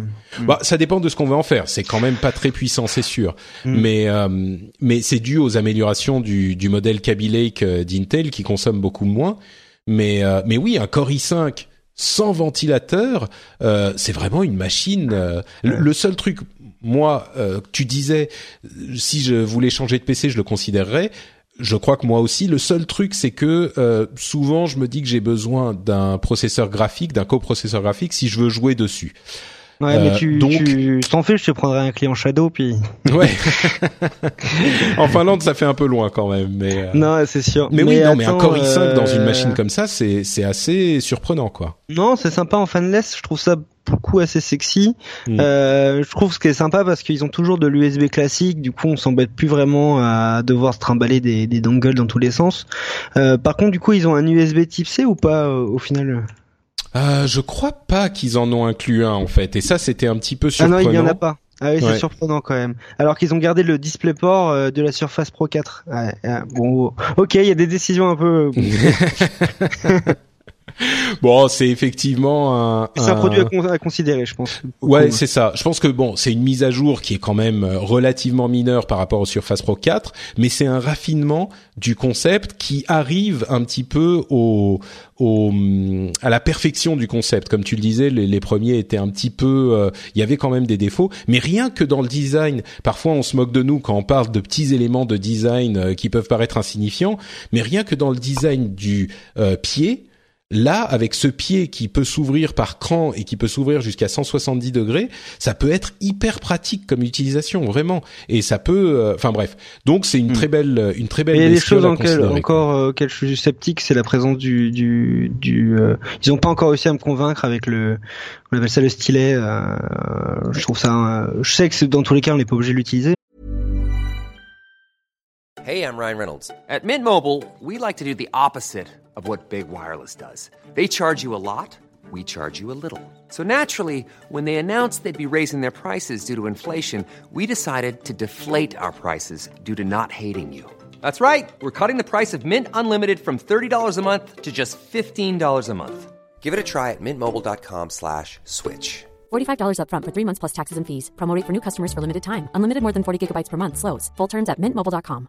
I'm Sandra, and I'm just the professional your small business was looking for. But you didn't hire me because you didn't use LinkedIn jobs. LinkedIn has professionals you can't find anywhere else, including those who aren't actively looking for a new job but might be open to the perfect role, like me.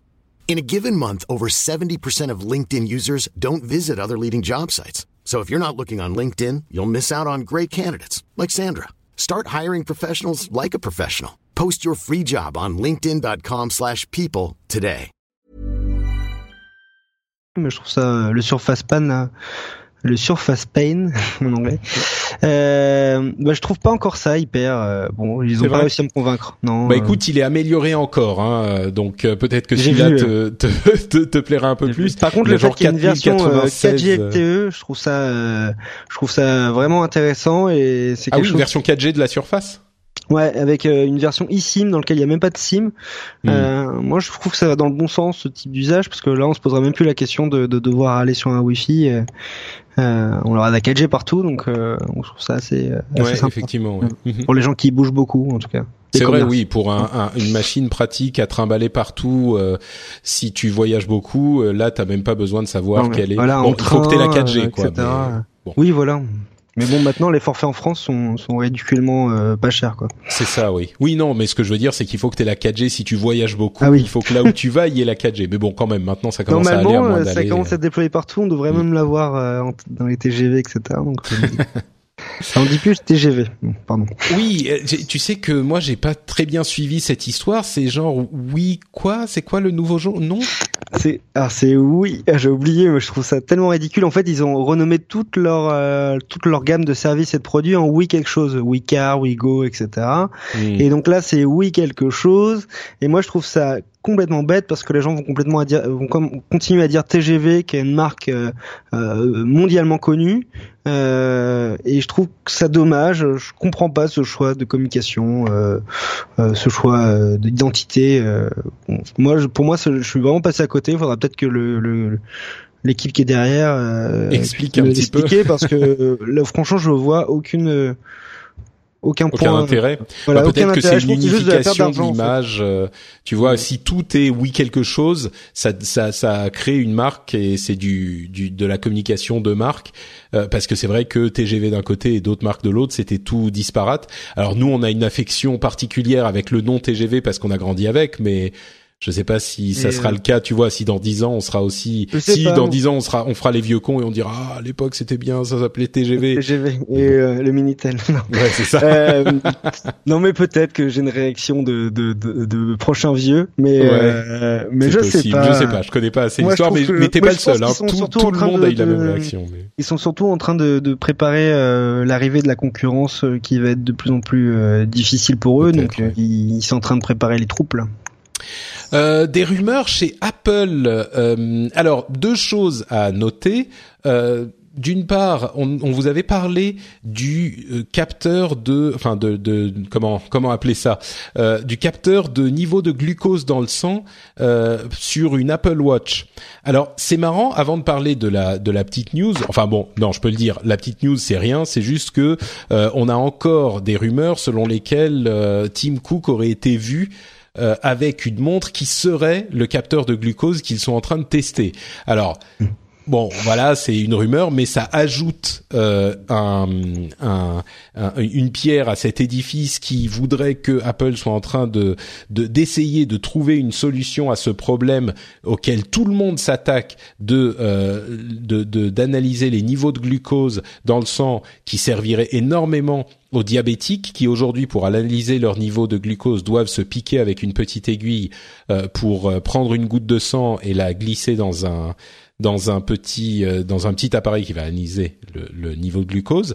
Et donc c'est un marché énorme hyper important et qui serait hyper pratique pour les gens qui sont diabétiques. Je trouve ça fou parce que pour moi c'est des problèmes de société. Et quand je vois que c'est pas les États qui s'occupent de ce problème mais maintenant des sociétés comme Google avec ses lentilles qui aussi travaillent sur des lentilles euh, pour pour ce domaine-là et euh, Apple je trouve ça c'est marrant de bah, voir que les entreprises les groupes entreprises s'occupent finalement de, de bah, les avancées technologiques et les avancées médicales c'est souvent des entreprises hein, il faut pas croire c'est pas. Oui, mais pendant longtemps, l'État était le moteur dans ce genre de, de problématiques. C'est pour ça. Ouais, que... enfin, ça veut pas dire que l'État ne fait plus rien non plus. Hein. Moi, je, non, je, ils font je, pas me plus méfie rien. de ce genre d'argument parce non, que vrai, mais parce que euh... c'est un petit peu du, du, du, pour moi dire ah mais pourquoi est-ce que c'est Apple qui s'en charge Non, c'est juste parce qu'en fait, on a toujours eu des sociétés milliards qui d'euros dans la recherche et le développement Mm. et et, euh, et je trouve que euh, alors il y a un problème, on communique pas assez bien dessus, tu vois. Ouais, peut-être. Mais euh, mais bon, ça effectivement, c'est un énorme marché. Et ce que je voulais dire, c'est que c'était marrant parce que quand on en a parlé la fois précédente, c'était il y a peut-être un mois, un mois et demi, on a eu une réaction assez violente de certains auditeurs qui sont venus sur dans les notes de l'émission euh, nous dire euh, ah mais euh, qu'est-ce que vous racontez, c'est n'importe quoi, euh, il faut pas, c'est irresponsable de parler de ce genre de truc. Apple n'est pas une société pharmaceutique ou ils n'ont pas vocation à faire de, de, du, des choses médicales. Et, ça m'a un petit peu surpris quand même tant de véhémence parce que je, bon, d'une part, c'est pas nous qui avons décidé qu'Apple était en train de travailler là-dessus, et d'autre part, euh, je, on n'y peut rien si Apple est effectivement en train de travailler là-dessus. Une chose qu'il faut noter tout de même, c'est que ce travail euh, se fera de concert avec des organismes de régulation comme la FDA, la Food and Drug Administration aux États-Unis, ce qui veut dire que c'est pas demain qu'ils vont sortir une Apple Watch qui fait aussi euh, appareil médical. Il va falloir tester ça certainement pendant euh, très longtemps longtemps, peut-être plusieurs années, euh, et ça va avoir des. C'est un type de produit qui évidemment est soumis à des régulations euh, et à des règles et à des lois très spécifiques et beaucoup plus sévères que ce qu'on a avec des produits euh, de, de, de tech consumer classiques. Donc, et, d'ailleurs d'autres sont venus de beaucoup plus sympathiques, beaucoup plus prévenants, on va dire, pour nous expliquer qu'il y avait d'autres types de capteurs, comme par exemple des petits capteurs qui allaient euh, se mettre en place et rester en place pendant plusieurs jours ou une semaine, je crois. Donc la la l'aiguille euh, va rester en place dans le corps pendant plusieurs jours. Euh, et si je ne m'abuse, je crois que c'est celui-là qui s'appelle Freestyle. Je me trompe peut-être, mais il est depuis pas longtemps, depuis quelques semaines, euh, pris en charge par la sécurité sociale. Donc il y a des choses qui se passent aussi dans le domaine de médical pour les diabétiques, euh, mais ça évolue très récemment et comme on me le faisait remarquer dans les notes de l'émission et comme on le disait, énormément de gens se sont attaqués à ce problème et jusqu'à maintenant personne n'a réussi. Donc euh, il n'est pas dit du tout que Apple euh, réussisse, mais c'est très intéressant de voir que les rumeurs reviennent peut-être en partie contrôlé par Apple en disant si si euh, dites qu'on est en train de travailler dessus parce que ça montre à quel ouais, point après on Apple est ils ont fait innovant, énormément quoi. de énormément d'acquisitions euh, dans ce sens-là donc euh, Mm. Donc là j'ai vu par exemple euh, dernièrement ils ont acheté un, un produit qui permet de connaître la qualité du sommeil euh, donc c'est aussi lié à la santé moins directement que que que les problèmes de, de diabétiques mais mais voilà ils, ils font des acquisitions qui vont dans ce sens-là qui vont vers la santé. Je, oui, je me demande s'il n'y a pas, oui, il y, a- a pas vraiment une orientation euh, peut-être euh, dirigée par Tim Cook, euh, qui semble être assez intéressé par ces domaines, mais peut-être effectivement un nouveau, euh, une nouvelle euh, voie de recherche de produits euh, d'Apple qui se rapprocherait effectivement de la santé, du bien-être. euh, Peut-être Bah, que c'est un truc qu'ils sont en train de pousser, quoi. Tu vois Nokia qui a racheté WeSings et qui est en train de transformer tous les produits WeSings Mm. en, en Nokia je me trompe pas c'est ça? Oui, tout à fait. Bah, c'est pour ça que j'ai pensé à eux parce que tu sais qu'Apple euh, a mis fin euh, au procès avec euh, avec Nokia, euh, qui était un procès autour des royalties de brevets, mais dans lequel Apple avait avait interdit à la vente, avait retiré sur les Apple Store les produits WeSings mhm. pour mettre la pression à Nokia. Ils vont revenir, oui. Ouais, ouais, ils vont ils vont revenir. Apple l'a indiqué, donc. on a, vous le savez, la WWDC dont on vous parlera dans le prochain épisode, qui est la conférence de développeurs d'Apple pour le coup, où devrait être présenté, alors différents, bien sûr, iOS 11 euh, et le nouveau macOS, etc. Peut-être que iOS 11 d'ailleurs euh, va changer de nom et sera juste iOS avec des noms de alors ils ont déjà fait les zones géographiques, peut-être qu'ils font d'autres zones géographiques, des noms de gâteaux. non, moi j'aurais bien des noms d'insectes. Ce serait pas mal. Oh, euh, mais donc, il y aurait quelques produits physiques, genre des nouveaux MacBook Pro, enfin des mises à jour de MacBook Pro, euh, des des mises à jour de de l'iPad Pro et peut-être un nouveau format d'iPad Pro en 10,5 pouces. Euh, c'est ce dont on entend parler depuis longtemps, mais surtout ce dont je voulais parler, c'est que au-delà de ça, euh, on euh, a des rumeurs sur les prochains iPhones, non pas le fameux iPhone 8 qui pourrait arriver en plus des iPhone 7 et 7 Plus euh, cette année, mais des rumeurs sur l'iPhone 9. Oui, oui, vous avez bien entendu, l'iPhone 9 euh, qui pourrait être euh, disponible donc en, en 2018 évidemment, euh, qui aurait un écran OLED, des écrans OLED et qui aurait deux tailles, 5,3 pouces et 6,4 pouces à peu près. Hein. à savoir, il pourrait garder du coup le format de l'iPhone 7 actuel avec un écran plus grand. C'est exactement, c'est ça l'idée. Et, et, en l'occurrence, pour euh, vous donner une, une, idée, les iPhone 7 aujourd'hui, c'est 4,7 et 5,5. Donc on passerait de 5,3 euh, pardon, de 4,7 à 5,3 et de 5,5 à 6,5 à peu près. Donc, avec la euh, même taille, a priori. Avec a priori la même taille effectivement. Mais euh, bon, et si Apple va finalement avec toutes ces rumeurs et toutes ces annonces, de et ces, fuites de prestataires, de partenaires. Si Apple euh, présente pas un, iPhone euh, avec un écran OLED et des bordures d'écran très très minces voire inexistantes, on va avoir beaucoup de déçus. Ah ben clairement, clairement, d'autant plus que le dernier Samsung euh, est euh, inclut toutes ces caractéristiques. Donc euh, le truc qui pourrait faire que bon Apple amène un truc nouveau, c'est qu'il semblerait que le lecteur d'empreintes digitales, ils aient réussi à le mettre sous l'écran avec le fameux iPhone 8, genre iPhone édition, iPhone spécial, qui sortirait cette année en plus des 7 et 7 Plus. Enfin, pardon, des 7 Plus. comment ça s'appelle déjà? J'ai déjà oublié. 7S et 7S Plus, voilà. Oui, 7S, 7S Plus. Ouais, bon, c'est pas euh, facile à dire. et donc, il semblerait qu'ils aient réussi à résoudre les problèmes technologiques qui se posaient à l'utilisation d'un capteur d'empreinte digitale sous l'écran. Et donc, ils n'auraient pas besoin de le mettre derrière. Ce qui ça serait fait sens avec Touch ID, le truc. Ouais, bah oui, mais ça serait vraiment le seul truc qu'ils auraient. Et heureusement qu'ils l'auront, parce que sinon, tout ce qu'ils auraient annoncé, enfin les rumeurs en tout cas, euh, serait euh, déjà existante dans les le, oui, le, déjà dans le, le S8 quoi, euh, Android. Galaxy S8, Mais euh, ça serait quand même assez fou de pouvoir euh, juste prendre en main un téléphone pour le déverrouiller. Même si aujourd'hui on a des trucs sur le S8 qui sont quand même intéressants comme le capteur d'iris, lecteur d'iris, qui permet de déverrouiller son téléphone des fois sans le toucher quoi. Ah bah d'ailleurs justement, tu en parles, c'est intéressant. On a le Chaos Computer Club qui est un club de hackers bien connu en Allemagne, si je ne m'abuse, euh, qui a réussi à hacker entre guillemets le capteur de d'iris du Galaxy S8. Alors ce qu'ils ont fait, c'est qu'ils ont pris une photo de quelqu'un qui est même pas une photo genre euh, hyper euh, haute résolution. Enfin bon, quand même ils ont un, un un bon un bon appareil enfin un appareil normal pas trop trop loin mais c'est juste une photo du visage quoi c'est pas qu'ils ont zoomé sur la l'iris et ils l'ont imprimée et ils l'ont mise dans un euh, une lentille pour avoir la forme de la lentille, une lentille de contact. Et du coup, le euh, le Samsung Galaxy S8 se déverrouille avec ce petit subterfuge. Et j'ai vu beaucoup de gens pas le bon dire. Exemple, Pardon? Oui, je l'avais vu cette info. Je dis c'était peut-être pas le bon exemple que j'ai donné. Mais tu sais, c'est marrant parce que j'ai vu énormément de gens dire ah voilà c'est hacké, on n'a pas de sécurité, on a machin.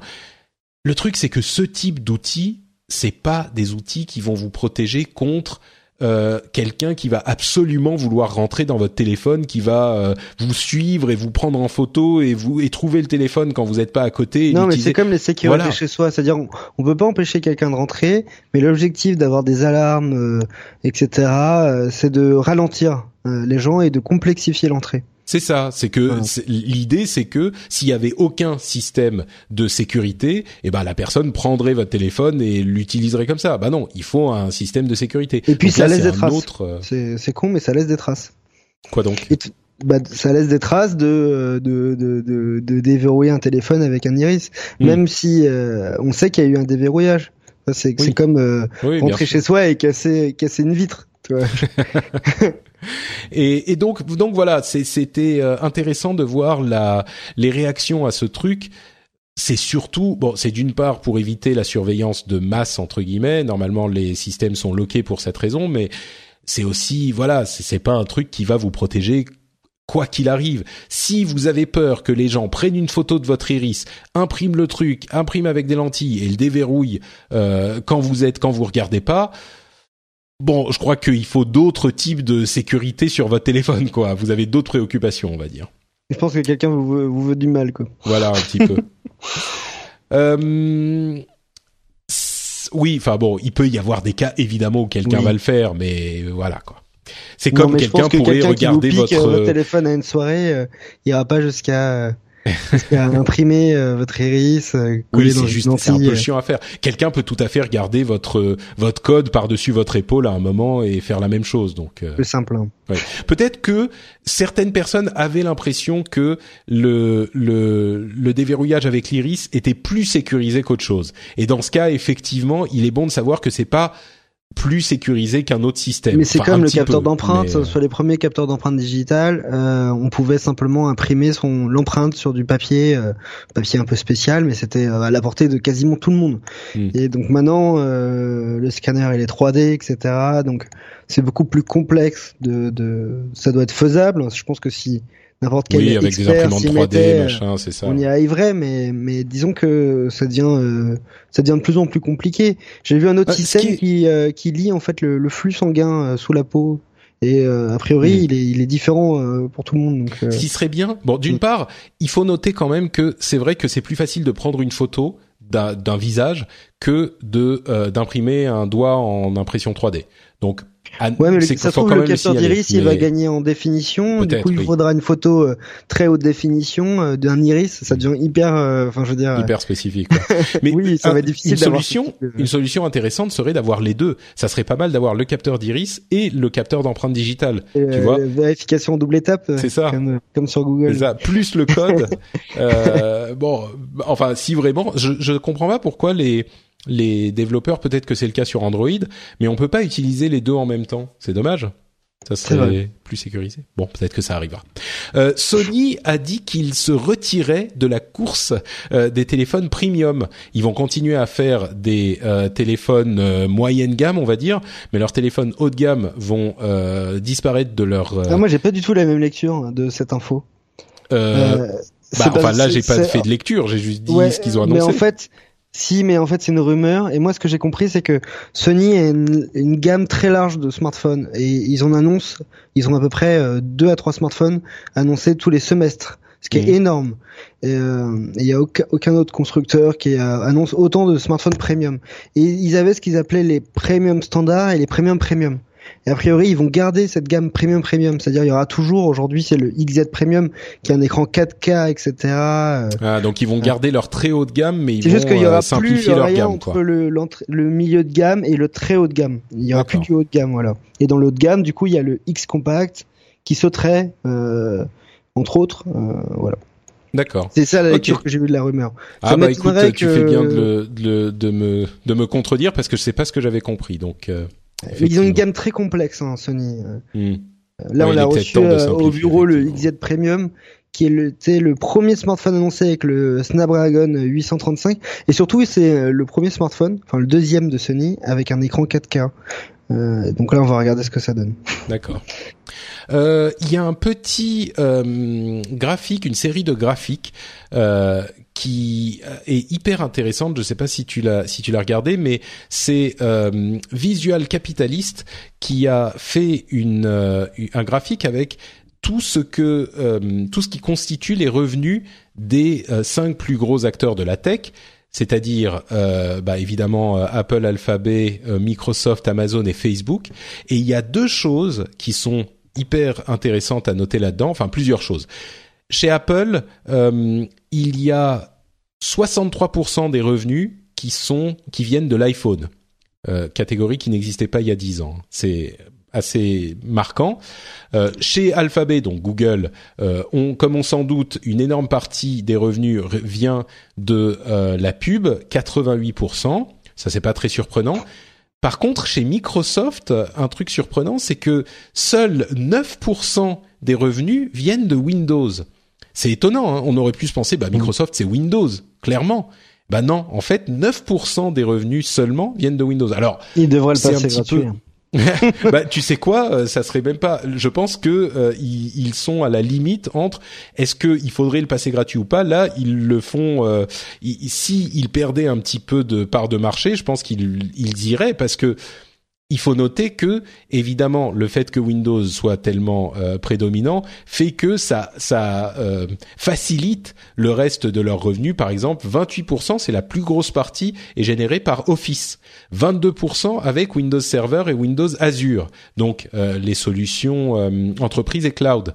C'est assez significatif. Moi, je j'aurais jamais imaginé les revenus les, les, plus diversifiés. Hein. Clairement, clairement. Et j'aurais jamais imaginé que Windows ne représentait que 9% de leurs revenus. Est-ce que tu aurais euh, imaginé que les services chez Amazon, dont Amazon Prime Video, etc., représentaient 18% je Écoute, on parle tellement de. C'est énorme, euh, mais ça doit être le marché américain qui, qui est le moteur. Qui pousse, euh. oui, c'est sûr, parce que ça, ça n'inclut pas Amazon Web Services. Amazon Web Services, dont on parle beaucoup, c'est 9%. Mm. Euh, alors 72% bien sûr, c'est les produits qui vendent, hein, Amazon classique. Euh, et enfin Facebook. Euh, bon, toi tu as regardé le truc, donc je vais pas te demander, mais bon, c'est pas si surprenant. 97% de leurs revenus viennent de la pub. 97%, c'est encore plus que Google. C'est pas surprenant, mais euh, moi, si j'étais Facebook, je pense que je euh, chercherais très sérieusement des moyens de diversifier mes revenus parce que bon, ils ont une mainmise absolument totale sur euh, le marché qu'ils couvrent, mais il n'empêche, 97% c'est pas très simple. Raison, euh, t'as raison, t'as raison. c'est marrant parce que j'ai vu une actualité. qui annonçait par exemple, tu, tu, connais les formats Google Instant Article, qui en fait transforment les news en, un peu comme Google MP, c'est-à-dire que lorsque tu es sur Google, euh, sur Facebook pardon, et tu cliques sur un article que quelqu'un a partagé, ça va le form ça va le, charger dans un format Facebook. Ça va, en fait, ça va t'éviter de, de, sortir de l'application et euh, il est lisible sur mobile. C'est plus rapide et tout. Et donc là, j'ai vu qu'en gros, si j'ai bien compris, euh, c'est une info qui, qui, demande encore à être être euh, détaillée, mais ça va être, ils veulent rendre ce format compatible avec Google AMP et avec avec aussi le format de Apple euh, Apple News. Euh, ce qui veut dire que au sein même de, enfin ils sont vraiment dans une dans une optique de d'optimisation euh, de revenus dans la pub. Donc ça, effectivement, il faudra un moment qui se, sûrement se, se demande euh, s'il n'y a pas d'autres sources de revenus que que, mm. que ça. Je pense aussi, ouais. Euh, Twitter, tiens, puisqu'on parle des réseaux sociaux, euh, il y a une annonce qui était dont je sais pas trop quoi penser en fait, c'est le fait que Biz Stone, l'un des fondateurs, qui a euh, continué son chemin avec Medium, on connaît tous Medium aujourd'hui, je pense, euh, va revenir chez Twitter. Il, euh, il a annoncé ça dans un dans un article sur Medium justement, assez comique, mais ce qui est le plus drôle ou inquiétant, je sais pas, c'est qu'il dit pas vraiment ce qu'il va y faire chez Twitter. Euh, il a dit... je pense que c'est plus un échappatoire parce que chez Medium ça va pas très bien. Ouais. Je sais pas, mais enfin, il n'était pas obligé, il est pas obligé de de revenir chez chez Twitter, mais euh, mais en fait, c'est vraiment, il faut lire l'article. Hein, c'est vraiment un truc euh, complètement hyper hipster tech euh, un petit peu ridicule genre je vais euh, je vais combler le trou le le, le bees shaped hole c'est-à-dire le trou que j'ai laissé qui fait ma forme genre c'est moi qui qui qui peut le, le faire et c'était c'était c'était drôle il disait que Eve Williams merde je sais plus. Ah, oh, j'ai un trou. Bref, euh, l'autre cofondateur disait euh, que que Biz Stone était parmi les meilleurs au monde à être Biz Stone. Donc, euh, bref, je sais pas si ça se transmet vraiment en, en anglais, mais euh, mais bon, voilà, il va retourner chez Twitter et j'aurais pensé. Juste l'article est court, vous aurez vraiment le lire. Ouais. euh, et, et j'aurais pensé que euh, juste à le lire comme ça, je me dirais bon, c'est un truc euh, complètement ridicule, ça n'a aucun sens, euh, voilà. Et enfin, ça n'a aucune importance, mais en même temps, je me dis euh, si on a eu, enfin, qu'on a eu différents exemples dans l'histoire de la tech de fondateurs qui sont venus dans une société. Bon, évidemment, on va penser à Apple, mais parce qu'ils ont une vision, ils ont une certaine énergie, ils ont une certaine philosophie de travail qui fait que sans eux, la, la société peut connaître des errements. Parfois, elle est bien mmh. reprise, parfois mal, mais ils peuvent ramener quelque chose. Donc, bon, c'est le problème de la plupart des startups euh... hein, aujourd'hui. Mmh. Euh, et c'est pour ça qu'il y a énormément de, de, de, de startups qui ont été acquises euh, par euh, Microsoft, Yahoo, Co et qui ont, qui ont été des échecs euh, puissants. Hmm. Oui, oui, bah évidemment, c'est c'est ce qu'on voit souvent. Euh, et là, coûte cher, c'est la vision, quoi. Enfin, ce qui, ouais, c'est ça, exactement. Peut-être que Beastone a la vision nécessaire euh, qui n'est pas euh, qui n'est pas aujourd'hui en place, même avec Jack Dorsey euh, qui qui est revenu. Donc, on ne sait pas, on verra. Euh, Uber a annoncé Uber Freight, qui est Uber transport euh, routier en fait. Donc, euh, ils continuent à se à étendre leur leur euh, domaine d'activité avec le transport routier. Évidemment, ils ont une vidéo où c'est super sympa d'être un chauffeur routier Uber. Euh, tu prends l'émission que tu veux là où tu veux et puis on te paye facilement et t'as du temps pour pour jouer avec ton chien et euh, c'est super beau la vie. Euh, je sais pas quel effet ça aura sur l'industrie du, du transport routier, mais il est à peu près sûr que, à moins que les, les routiers se disent non non, moi je veux pas travailler comme ça, il est à peu près certain ça va changer les choses, quoi. Ils n'ont pas trop le choix, malheureusement pour eux. J'ai bah, aussi le premier cargo euh, autonome là, euh, qui va être mis en. Oui, bah ça c'est l'étape 2, mais. Euh... Non, mais mm. c'est déjà prévu. Hein. C'est pas Uber, je crois. C'est une autre, une autre Ils testent des trucs, mais ça n'existe pas encore et vraiment. on voit le coût que ça aujourd'hui et que ouais. les économies qui peuvent être réalisées lorsqu'il y a des décisions qui sont prises au bon moment dans le bon, dans un contexte précis, euh, ça pardonne pas, ça pardonne pas avec un camion, mais ça pardonne encore moins avec un cargo. Oui, c'est sûr. Euh, Ikea a annoncé que son système Tråd Free, j'essaye de prononcer avec l'accent suédois, Tråd Free, euh, sera bientôt compatible avec euh, HomeKit, euh, Echo, enfin Amazon Echo et Google Home. Donc euh, ça c'est très très cool. Ils sont assez bon marché les Tråd Free.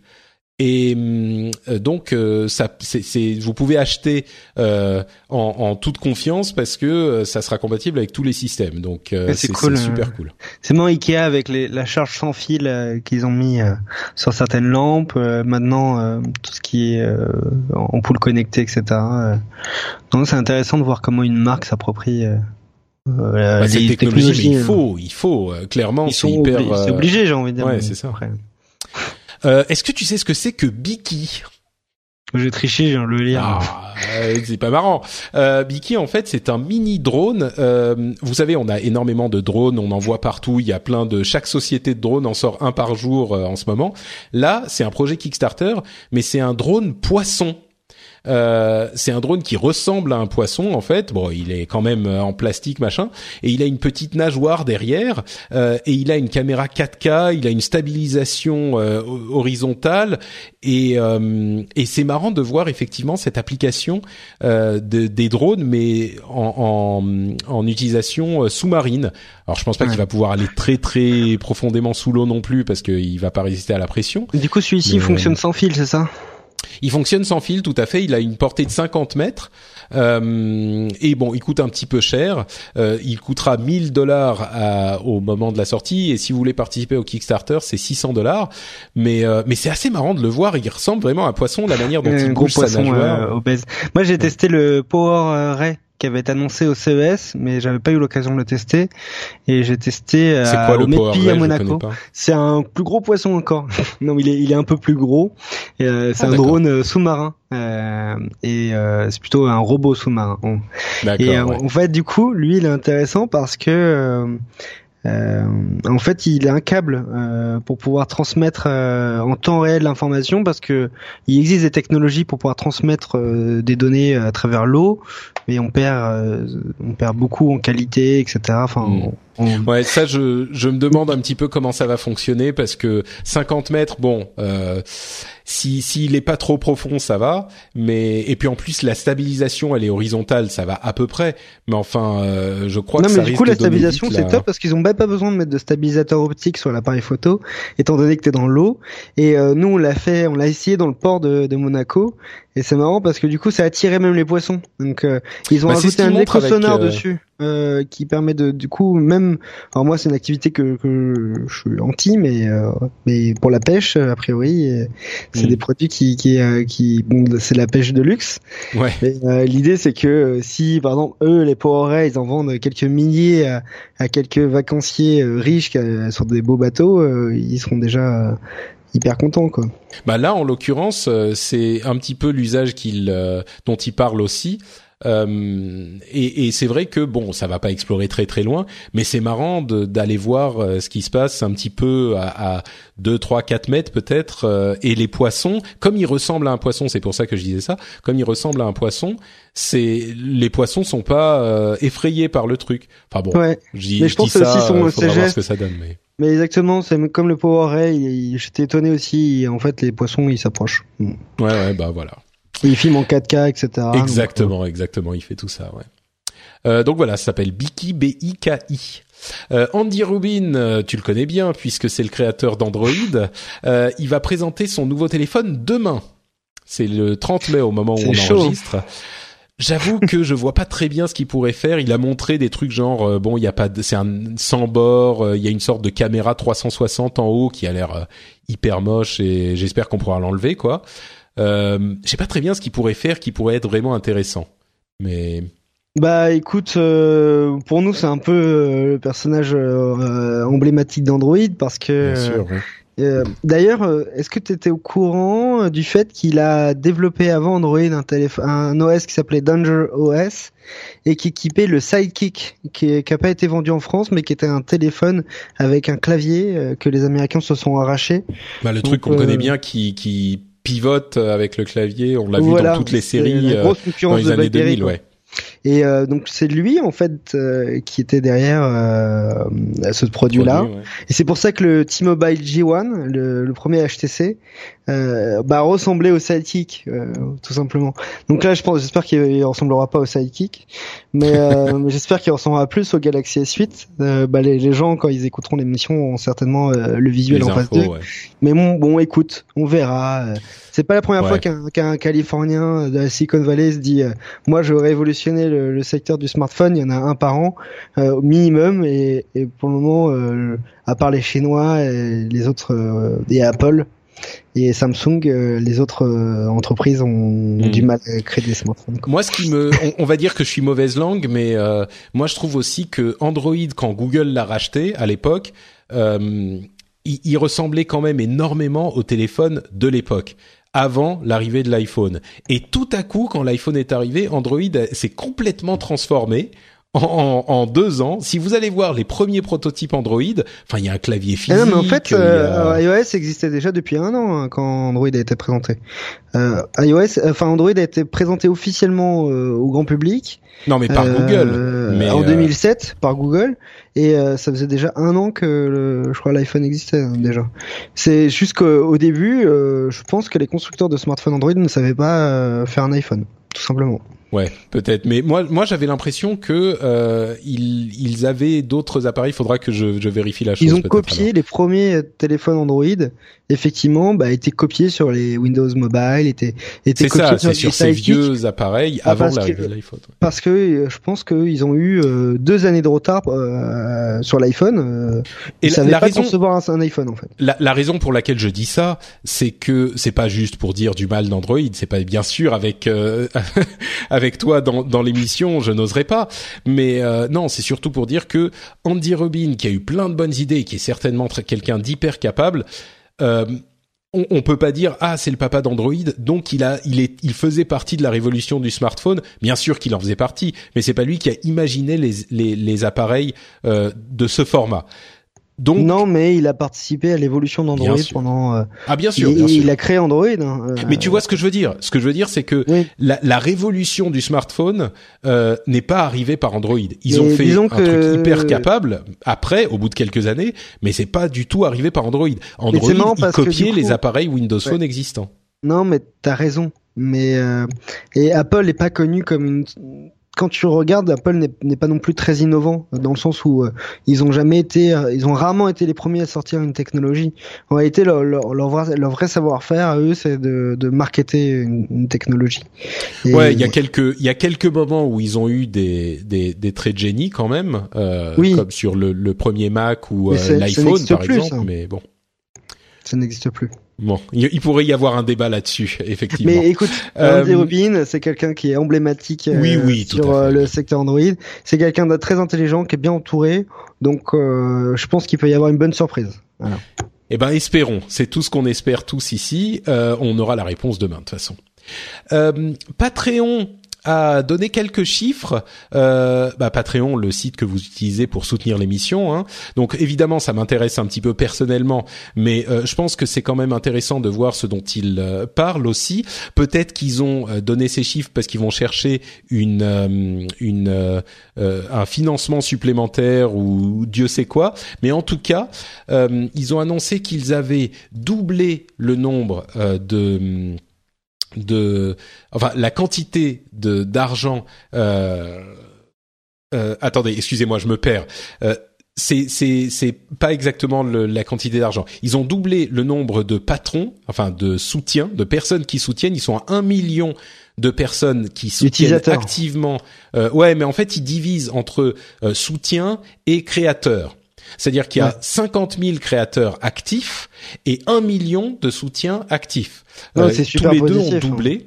Ouais, c'est c'est ça a doublé en un an et ils sont en 2017. Euh, ils devraient, si tout va bien, euh, payer 150 millions de dollars aux créateurs. Alors je vous rassure, je vous rassure ou je vous euh, déçois, tout ne vient pas dans ma poche. Hein.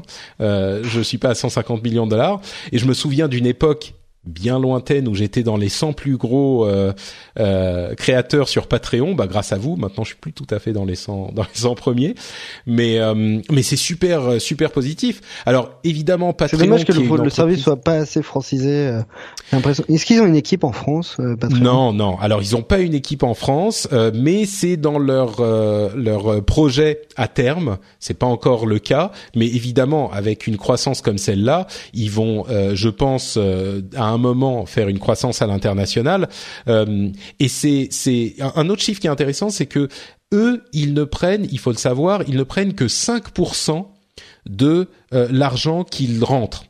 Il y a la plupart des autres sociétés, et d'ailleurs c'est ce que leur demandaient leurs investisseurs au début, c'était qu'ils augmentent cette part. Ils étaient à 5% parce que Jack Canty, le fondateur, est un artiste lui-même, et il dit qu'il faut que l'argent aille au créateur et pas à la plateforme. Et donc il a refusé toujours de doubler ou de tripler la commission de Patreon. Et donc il ne gagne sur les 150 millions il ne gagne que bah, 7,5 millions de dollars sur l'année. Alors c'est quand même euh, pas mal et ça fait tourner la boîte et sans doute même plus. Et on espère qu'ils vont continuer à croître. Mais déjà le fait que 5% c'est pas énorme. Ah bah oui, dans cette dans ce type d'industrie, c'est même très peu. Ouais, très mais, peu. Euh, mais mais ils ont vraiment l'intention de euh, redistribuer l'argent aux créateurs et c'est vraiment une intention, comme je le disais, parce que Jack Conti est créateur lui-même. C'était l'un des, enfin c'était l'homme dans la société, dans la le groupe euh, Pamplemousse que vous connaissez peut-être sur euh, sur YouTube. Euh, il, a, là, on peut vraiment parler de choix idéologiques, philosophiques. Il veut que l'argent euh, aille autant que possible aux créateurs. Mais c'est important, euh, c'est genre juste primordial pour que le maximum de créateurs euh, utilisent leur plateforme, l'adoptent c'est ça. et surtout euh, revenir dessus. euh, pour moi, ça, ça toucherait euh, carrément le, le la confiance que peuvent avoir les, les, Mm. les créateurs avec la plateforme. Mais bon. Bah peut-être qu'à un moment ils diront écoutez on s'en sort pas il faut qu'on passe à 10% ou Dieu sait quoi et je pense que les créateurs le truc c'est que Ils devraient plutôt faire des paliers en fonction du nombre d'utilisateurs tu as ouais. et en fonction de l'ancienneté, etc. Bah, c'est les Mm. relations normales que tu peux avoir avec euh, finalement une régie, quoi. Effectivement, ça pourrait être un- une solution, mais en tout cas, c'est hyper intéressant de voir moi en tant que créateur euh, à quel point ils ont euh, permis de créer un business, quoi, de créer une vie, euh, une, un, un modèle de revenu, de financer un truc qui, à l'origine, n'était juste pas finançable. Moi, comme, enfin, vous le savez tous, ça fait euh, plus de dix ans que je fais des podcasts. Les podcasts, je les faisais, et puis c'était pas possible de gagner de l'argent avec. Quand Patreon arrivait, du jour au lendemain, c'était euh, hop, voilà, vous pouvez gagner de l'argent avec ce que vous faites. Et il y a 50 000 créateurs aujourd'hui qui sont actifs. Alors, tous ne vivent pas de leur truc. hein. Il y en a beaucoup, je suis sûr, qui gagnent quelques centaines de d'euros ou plus ou moins euh, par mois euh, avec le avec le Patreon. Mais il n'empêche, c'est des créateurs actifs qui gagnent de l'argent avec euh, ce qu'ils créent. Et un million de personnes qui leur font confiance sur la plateforme et qui donnent de l'argent. Enfin, moi, je trouve vraiment que c'est un système magique et je suis évidemment, j'ai un intérêt énorme dans le truc, mais je suis hyper heureux que euh, ça se passe visiblement assez bien pour eux. Doublement du nombre de créateurs et du nombre de soutiens en un an, bah ça veut dire qu'ils ont trouvé un truc qui fonctionne, quoi. Non, mais t'as parié, t'as parié sur a priori un bon cheval. Bah j'espère, oui, c'est que et ça ça crée de la confiance aussi. Euh, c'est vraiment avec tes que utilisateurs, c'est important parce que bah c'est si ça. réussi à en convaincre aujourd'hui, les convaincre de changer de plateforme plus tard, c'est quand même compliqué, mais bon. Bah c'est toujours un peu compliqué. On connaît Tipeee en France. J'espère que ça se passe bien pour eux aussi. Je j'ai pas vraiment de- d'informations là-dessus, mais en tout cas Patreon, euh, ils Il y en a qui ont, font les euh, deux en même temps, mais bon. Pardon? Il y en a certains créateurs font les deux en même temps, Tipeee plus Patreon. Ah euh, oui, moi j'ai pas, j'ai le choix. Patreon, mais mais mais tu vois, tu te dis sur euh, Patreon, t'as une grosse communauté, c'est une société sérieuse, t'es- tu peux avoir confiance quoi. Mm. Et euh, un million d'utilisateurs, effectivement, c'est enfin c'est énorme à l'époque quand j'ai commencé. que quoi deux ans et demi euh, sur Patreon, c'était minuscule. Moi, j'envoyais j'envoyais des mails au, au COO quoi. J'envoyais des mails au Chief Operating Officer et il me répondait genre dans les dans la demi-heure. C'est pour ça que je suis allé chez Patreon. euh, et que je suis content d'être resté chez Patreon parce que j'avais une ligne directe et encore aujourd'hui ils sont hyper réactifs le service à l'américaine quoi si t'as un problème tu leur envoies un mail ils te répondent tout de suite et mais à l'époque bon aujourd'hui c'est plus Mais de le toute CEO façon, en mais- leur envoyant un email, t'as bien, euh, t'as bien, euh, ré- en fait, t'as juste répondu à ce que tu recherchais euh, dans un service de ce type-là, c'est-à-dire les réactivités, une écoute des utilisateurs. Et s'ils l'avaient à l'époque euh, en répondant à un email, ils l'ont aujourd'hui à travers les outils de support, etc., ça, ouais. le suivi qu'ils ont.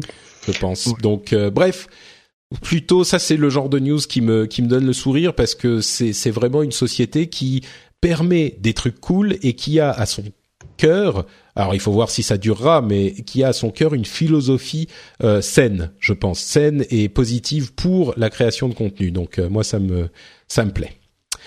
Euh, bon, on va peut-être faire l'impasse sur le reste des news parce que c'est pas essentiel non plus. Il y avait beaucoup de, de choses sur Facebook et sur leur méthode de euh, gestion de euh, la modération. Et on en a déjà beaucoup parlé. C'est pour ça que je le, j'en ai pas fait un sujet principal parce qu'on en a énormément parlé. Mais ça donne des exemples de tout ce qu'ils ont à gérer parce qu'il y a eu euh, une centaine de documents internes qui ont été leakés euh, chez le Guardian. Euh, allez trouver cet article si ça vous intéresse.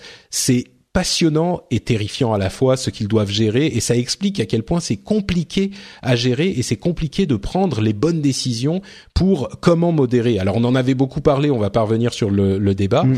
euh, mais Ouais, c'est on a hyper publié intéressant. nous dessus et on a eu un appel de Facebook euh, pour en discuter après. Euh, c'est vrai que ça les a beaucoup gênés que ces documents soient en ligne. euh. Ah bah bien sûr, c'était. Mais mais en même temps, je pense que c'est euh, au niveau relations presse, c'est compliqué à gérer. Je suis sûr qu'il y a eu la panique dans les dans les départements relations publiques de Facebook partout dans le monde. mais euh, en même temps, je pense que ça leur fait du bien parce que ça explique, ça, ça donne un exemple et ça montre à quel point c'est compliqué à gérer ce qu'ils font.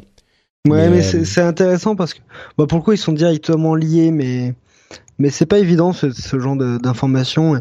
Et des fois c'est encore pire. Par exemple, tu sais qu'il y a eu euh, le vol égyptaire où a priori euh, il y aurait peut-être eu un iPhone ou un, un iPad qui a explosé. euh, euh, et du coup, euh, l'information, euh, elle, est, elle vient d'un rapport euh, d'analyse de, de l'accident qu'il y a eu, etc. Et donc Apple, euh, ils ont été obligés de réagir par exemple à cette info. Et ça, c'est intéressant de voir comment. euh, Et encore, tu vois, c'est encore, c'est encore euh, très différent, mais on voit l'attitude qu'ont qu'ont qu'ont les grandes, les grands groupes comme ça face à des fuites d'informations, face à des, informations où finalement, pour moi, c'est une, une attitude saine, c'est-à-dire, en gros, ils communiquent en disant, on sait, euh, etc. Bah, ils ont commis, oui, ils ont ils ont publié un article qui était intéressant justement où ils disaient, euh, bah oui, c'est compliqué de, de donner la, la limite quoi, de savoir euh, où on. Enfin bon, tout ce dont on a déjà parlé. Encore une fois, on Mm. va pas revenir dessus, mais Ouais, ouais, c'est sûr. Mais voilà, moi, je trouve ça.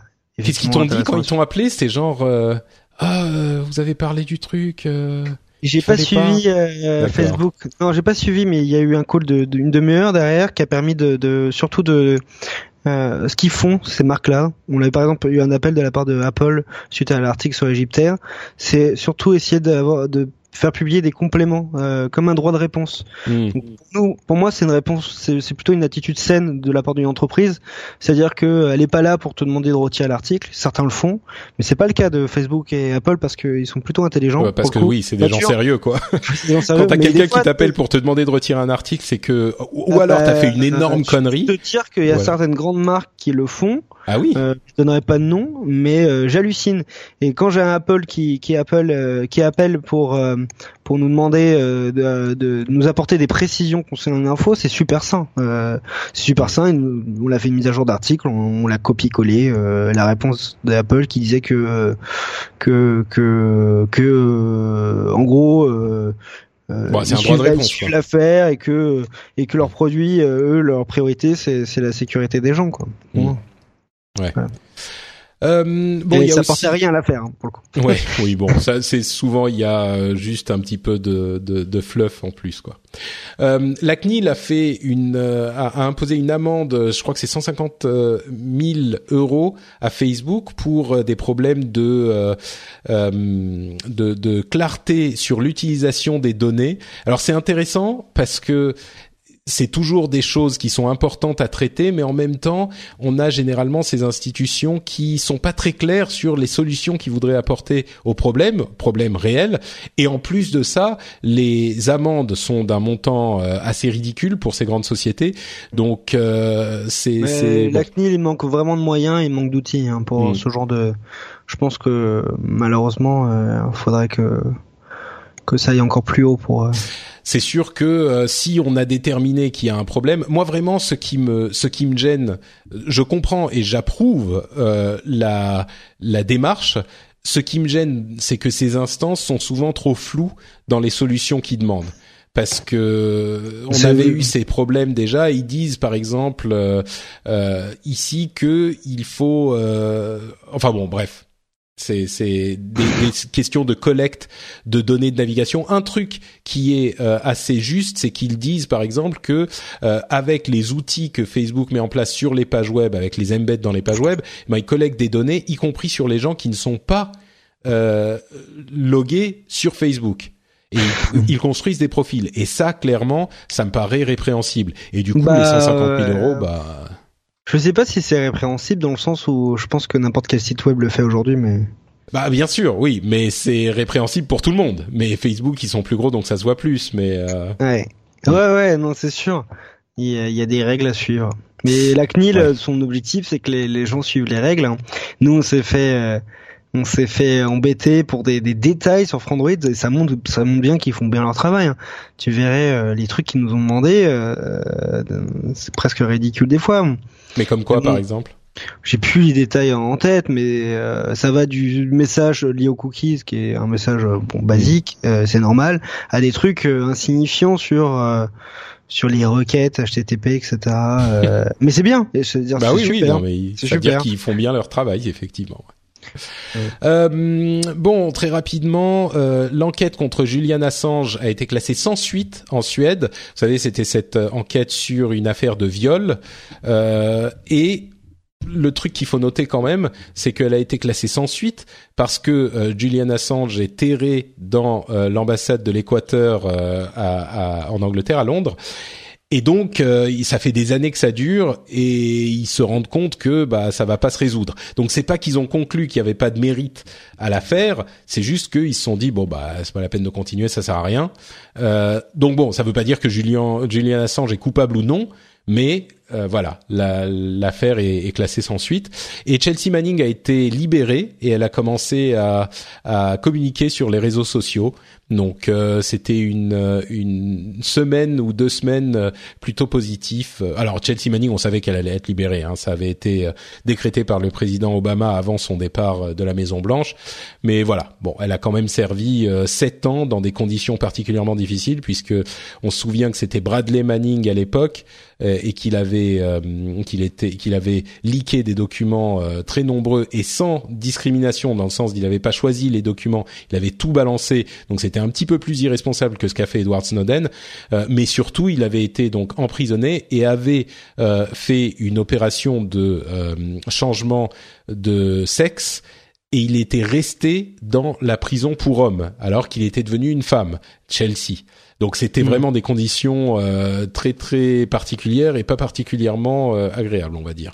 Mais bref, maintenant elle a été libérée et euh, elle est. J'espère que les choses se passeront bien pour elle.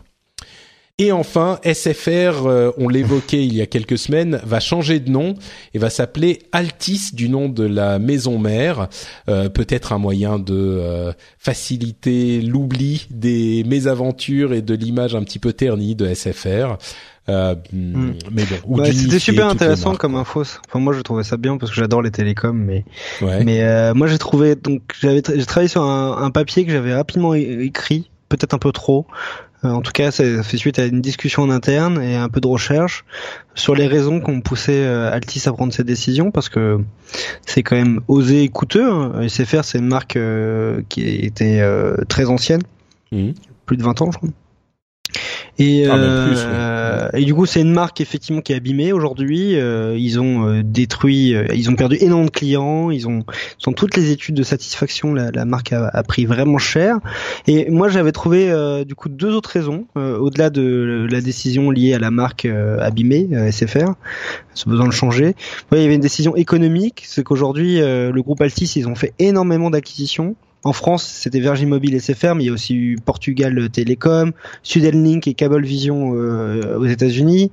Et du coup, euh, je pense qu'aujourd'hui, euh, ils ont besoin de, de, de, de simplifier euh, euh, le marketing et la communication autour de ces marques-là. Et c'est pour ça qu'ils ont annoncé, par exemple, euh, qu'ils vont passer de... Ils avaient 8 agences médias et 10 agences de création et ils vont en avoir une de en chaque catégorie de secteur qu'ils ont. Donc bah, ça, c'est d'énormes économies au final mmh. en communication. Et pour la, la raison la plus intéressante, que je trouvais, euh, c'était en fait que a priori euh, c'est une raison financière au-delà des économies euh, liées à la communication marketing. C'est-à-dire qu'en gros, le groupe Altis pourrait réaliser des économies fiscales via l'utilisation de la licence de marque. Pour pouvoir transférer plus facilement des bénéfices de ses filiales comme SFR vers vers le groupe Altis pour, et payer moins d'impôts en faisant payer du coup des, subvention et euh, quelque chose m'avait mis un peu le, le, le comment on dit le, le truc à l'oreille le, la puce à l'oreille la puce à l'oreille désolé euh, c'est un tweet de Didier Lombard euh, qui était l'ancien CEO de d'Orange l'ancien PDG d'Orange euh, qui a été remplacé par Stéphane Richard et qui a écrit à l'occasion jeter un œil sur les redevances de marque que les filiales devront payer à la holding Altis quoi. Hmm.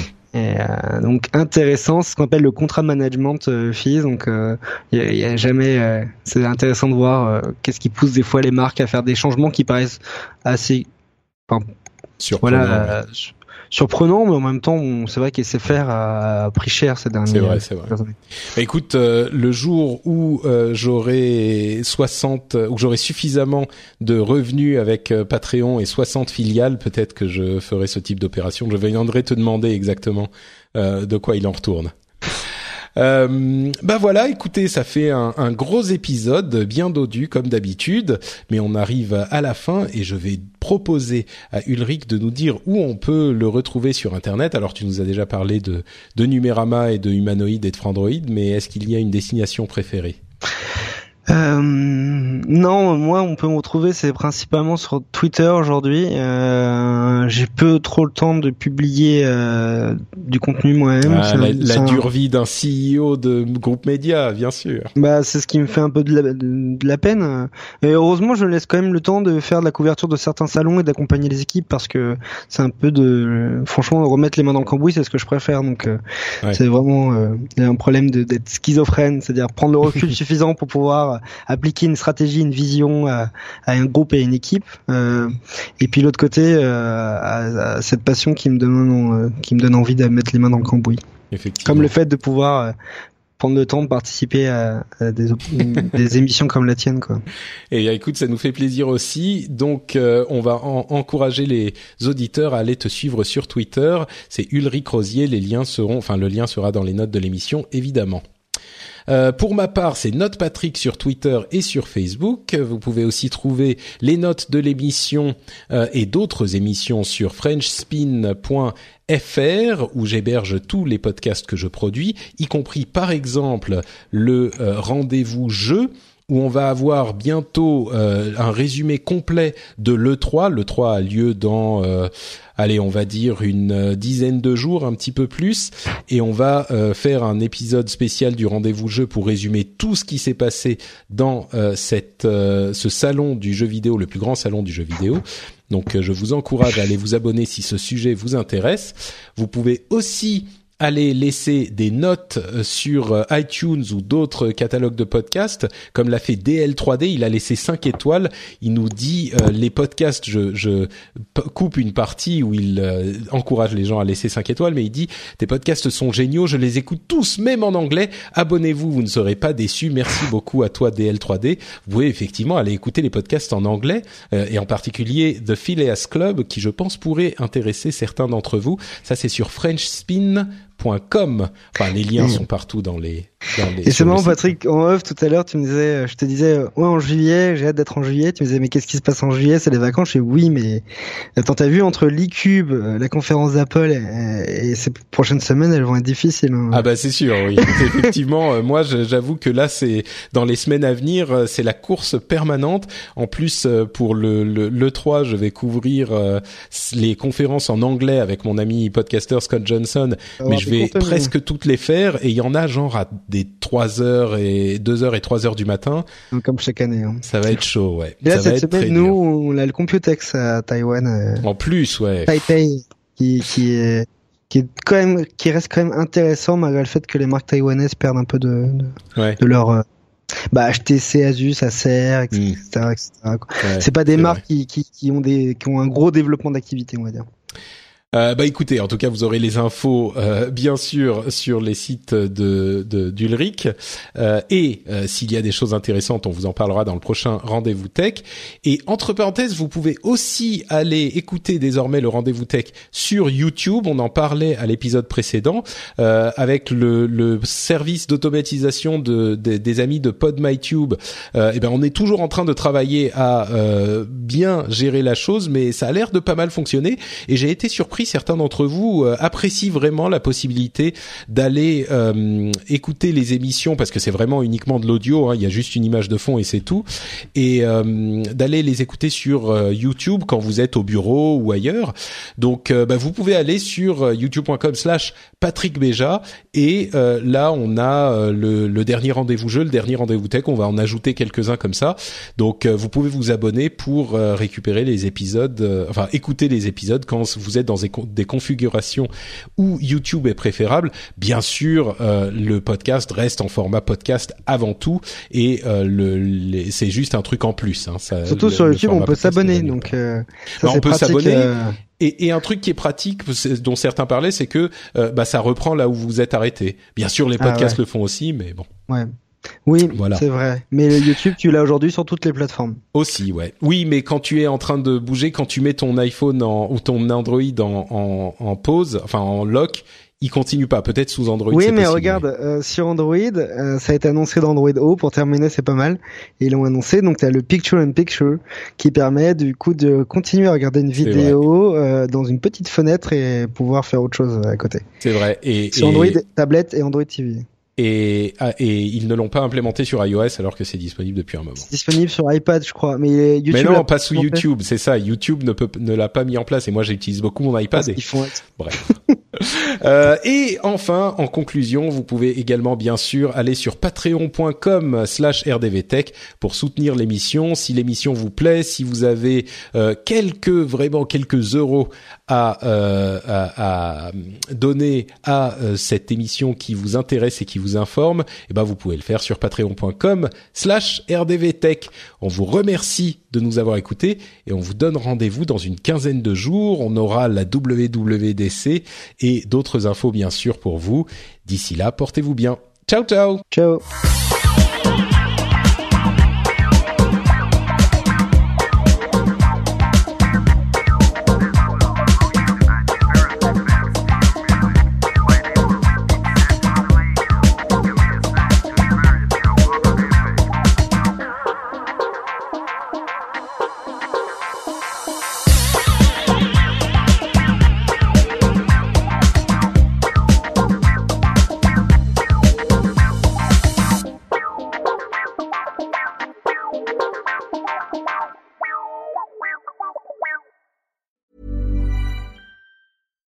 Flexibility is great. That's why there's yoga. Flexibility for your insurance coverage is great too. That's why there's United Healthcare Insurance Plans. Underwritten by Golden Rule Insurance Company, United Healthcare Insurance Plans offer flexible, budget friendly coverage for medical, vision, dental, and more. One of these plans may be right for you if you're, say, between jobs, coming off your parents' plan, turning a side hustle into a full hustle, or even missed open enrollment. Want more flexibility? Find out more about United Healthcare Insurance Plans at uh1.com. This Mother's Day, treat mom to healthy, glowing skin with Osea's limited edition skincare sets. Osea has been making clean, seaweed infused products for nearly 30 years. Their advanced eye care duo brightens and firms skin around your eyes, while the Golden Glow Body Trio nourishes and smooths skin all over. Go to OSEAMalibu.com and use code MOM for 10% off your first order site wide.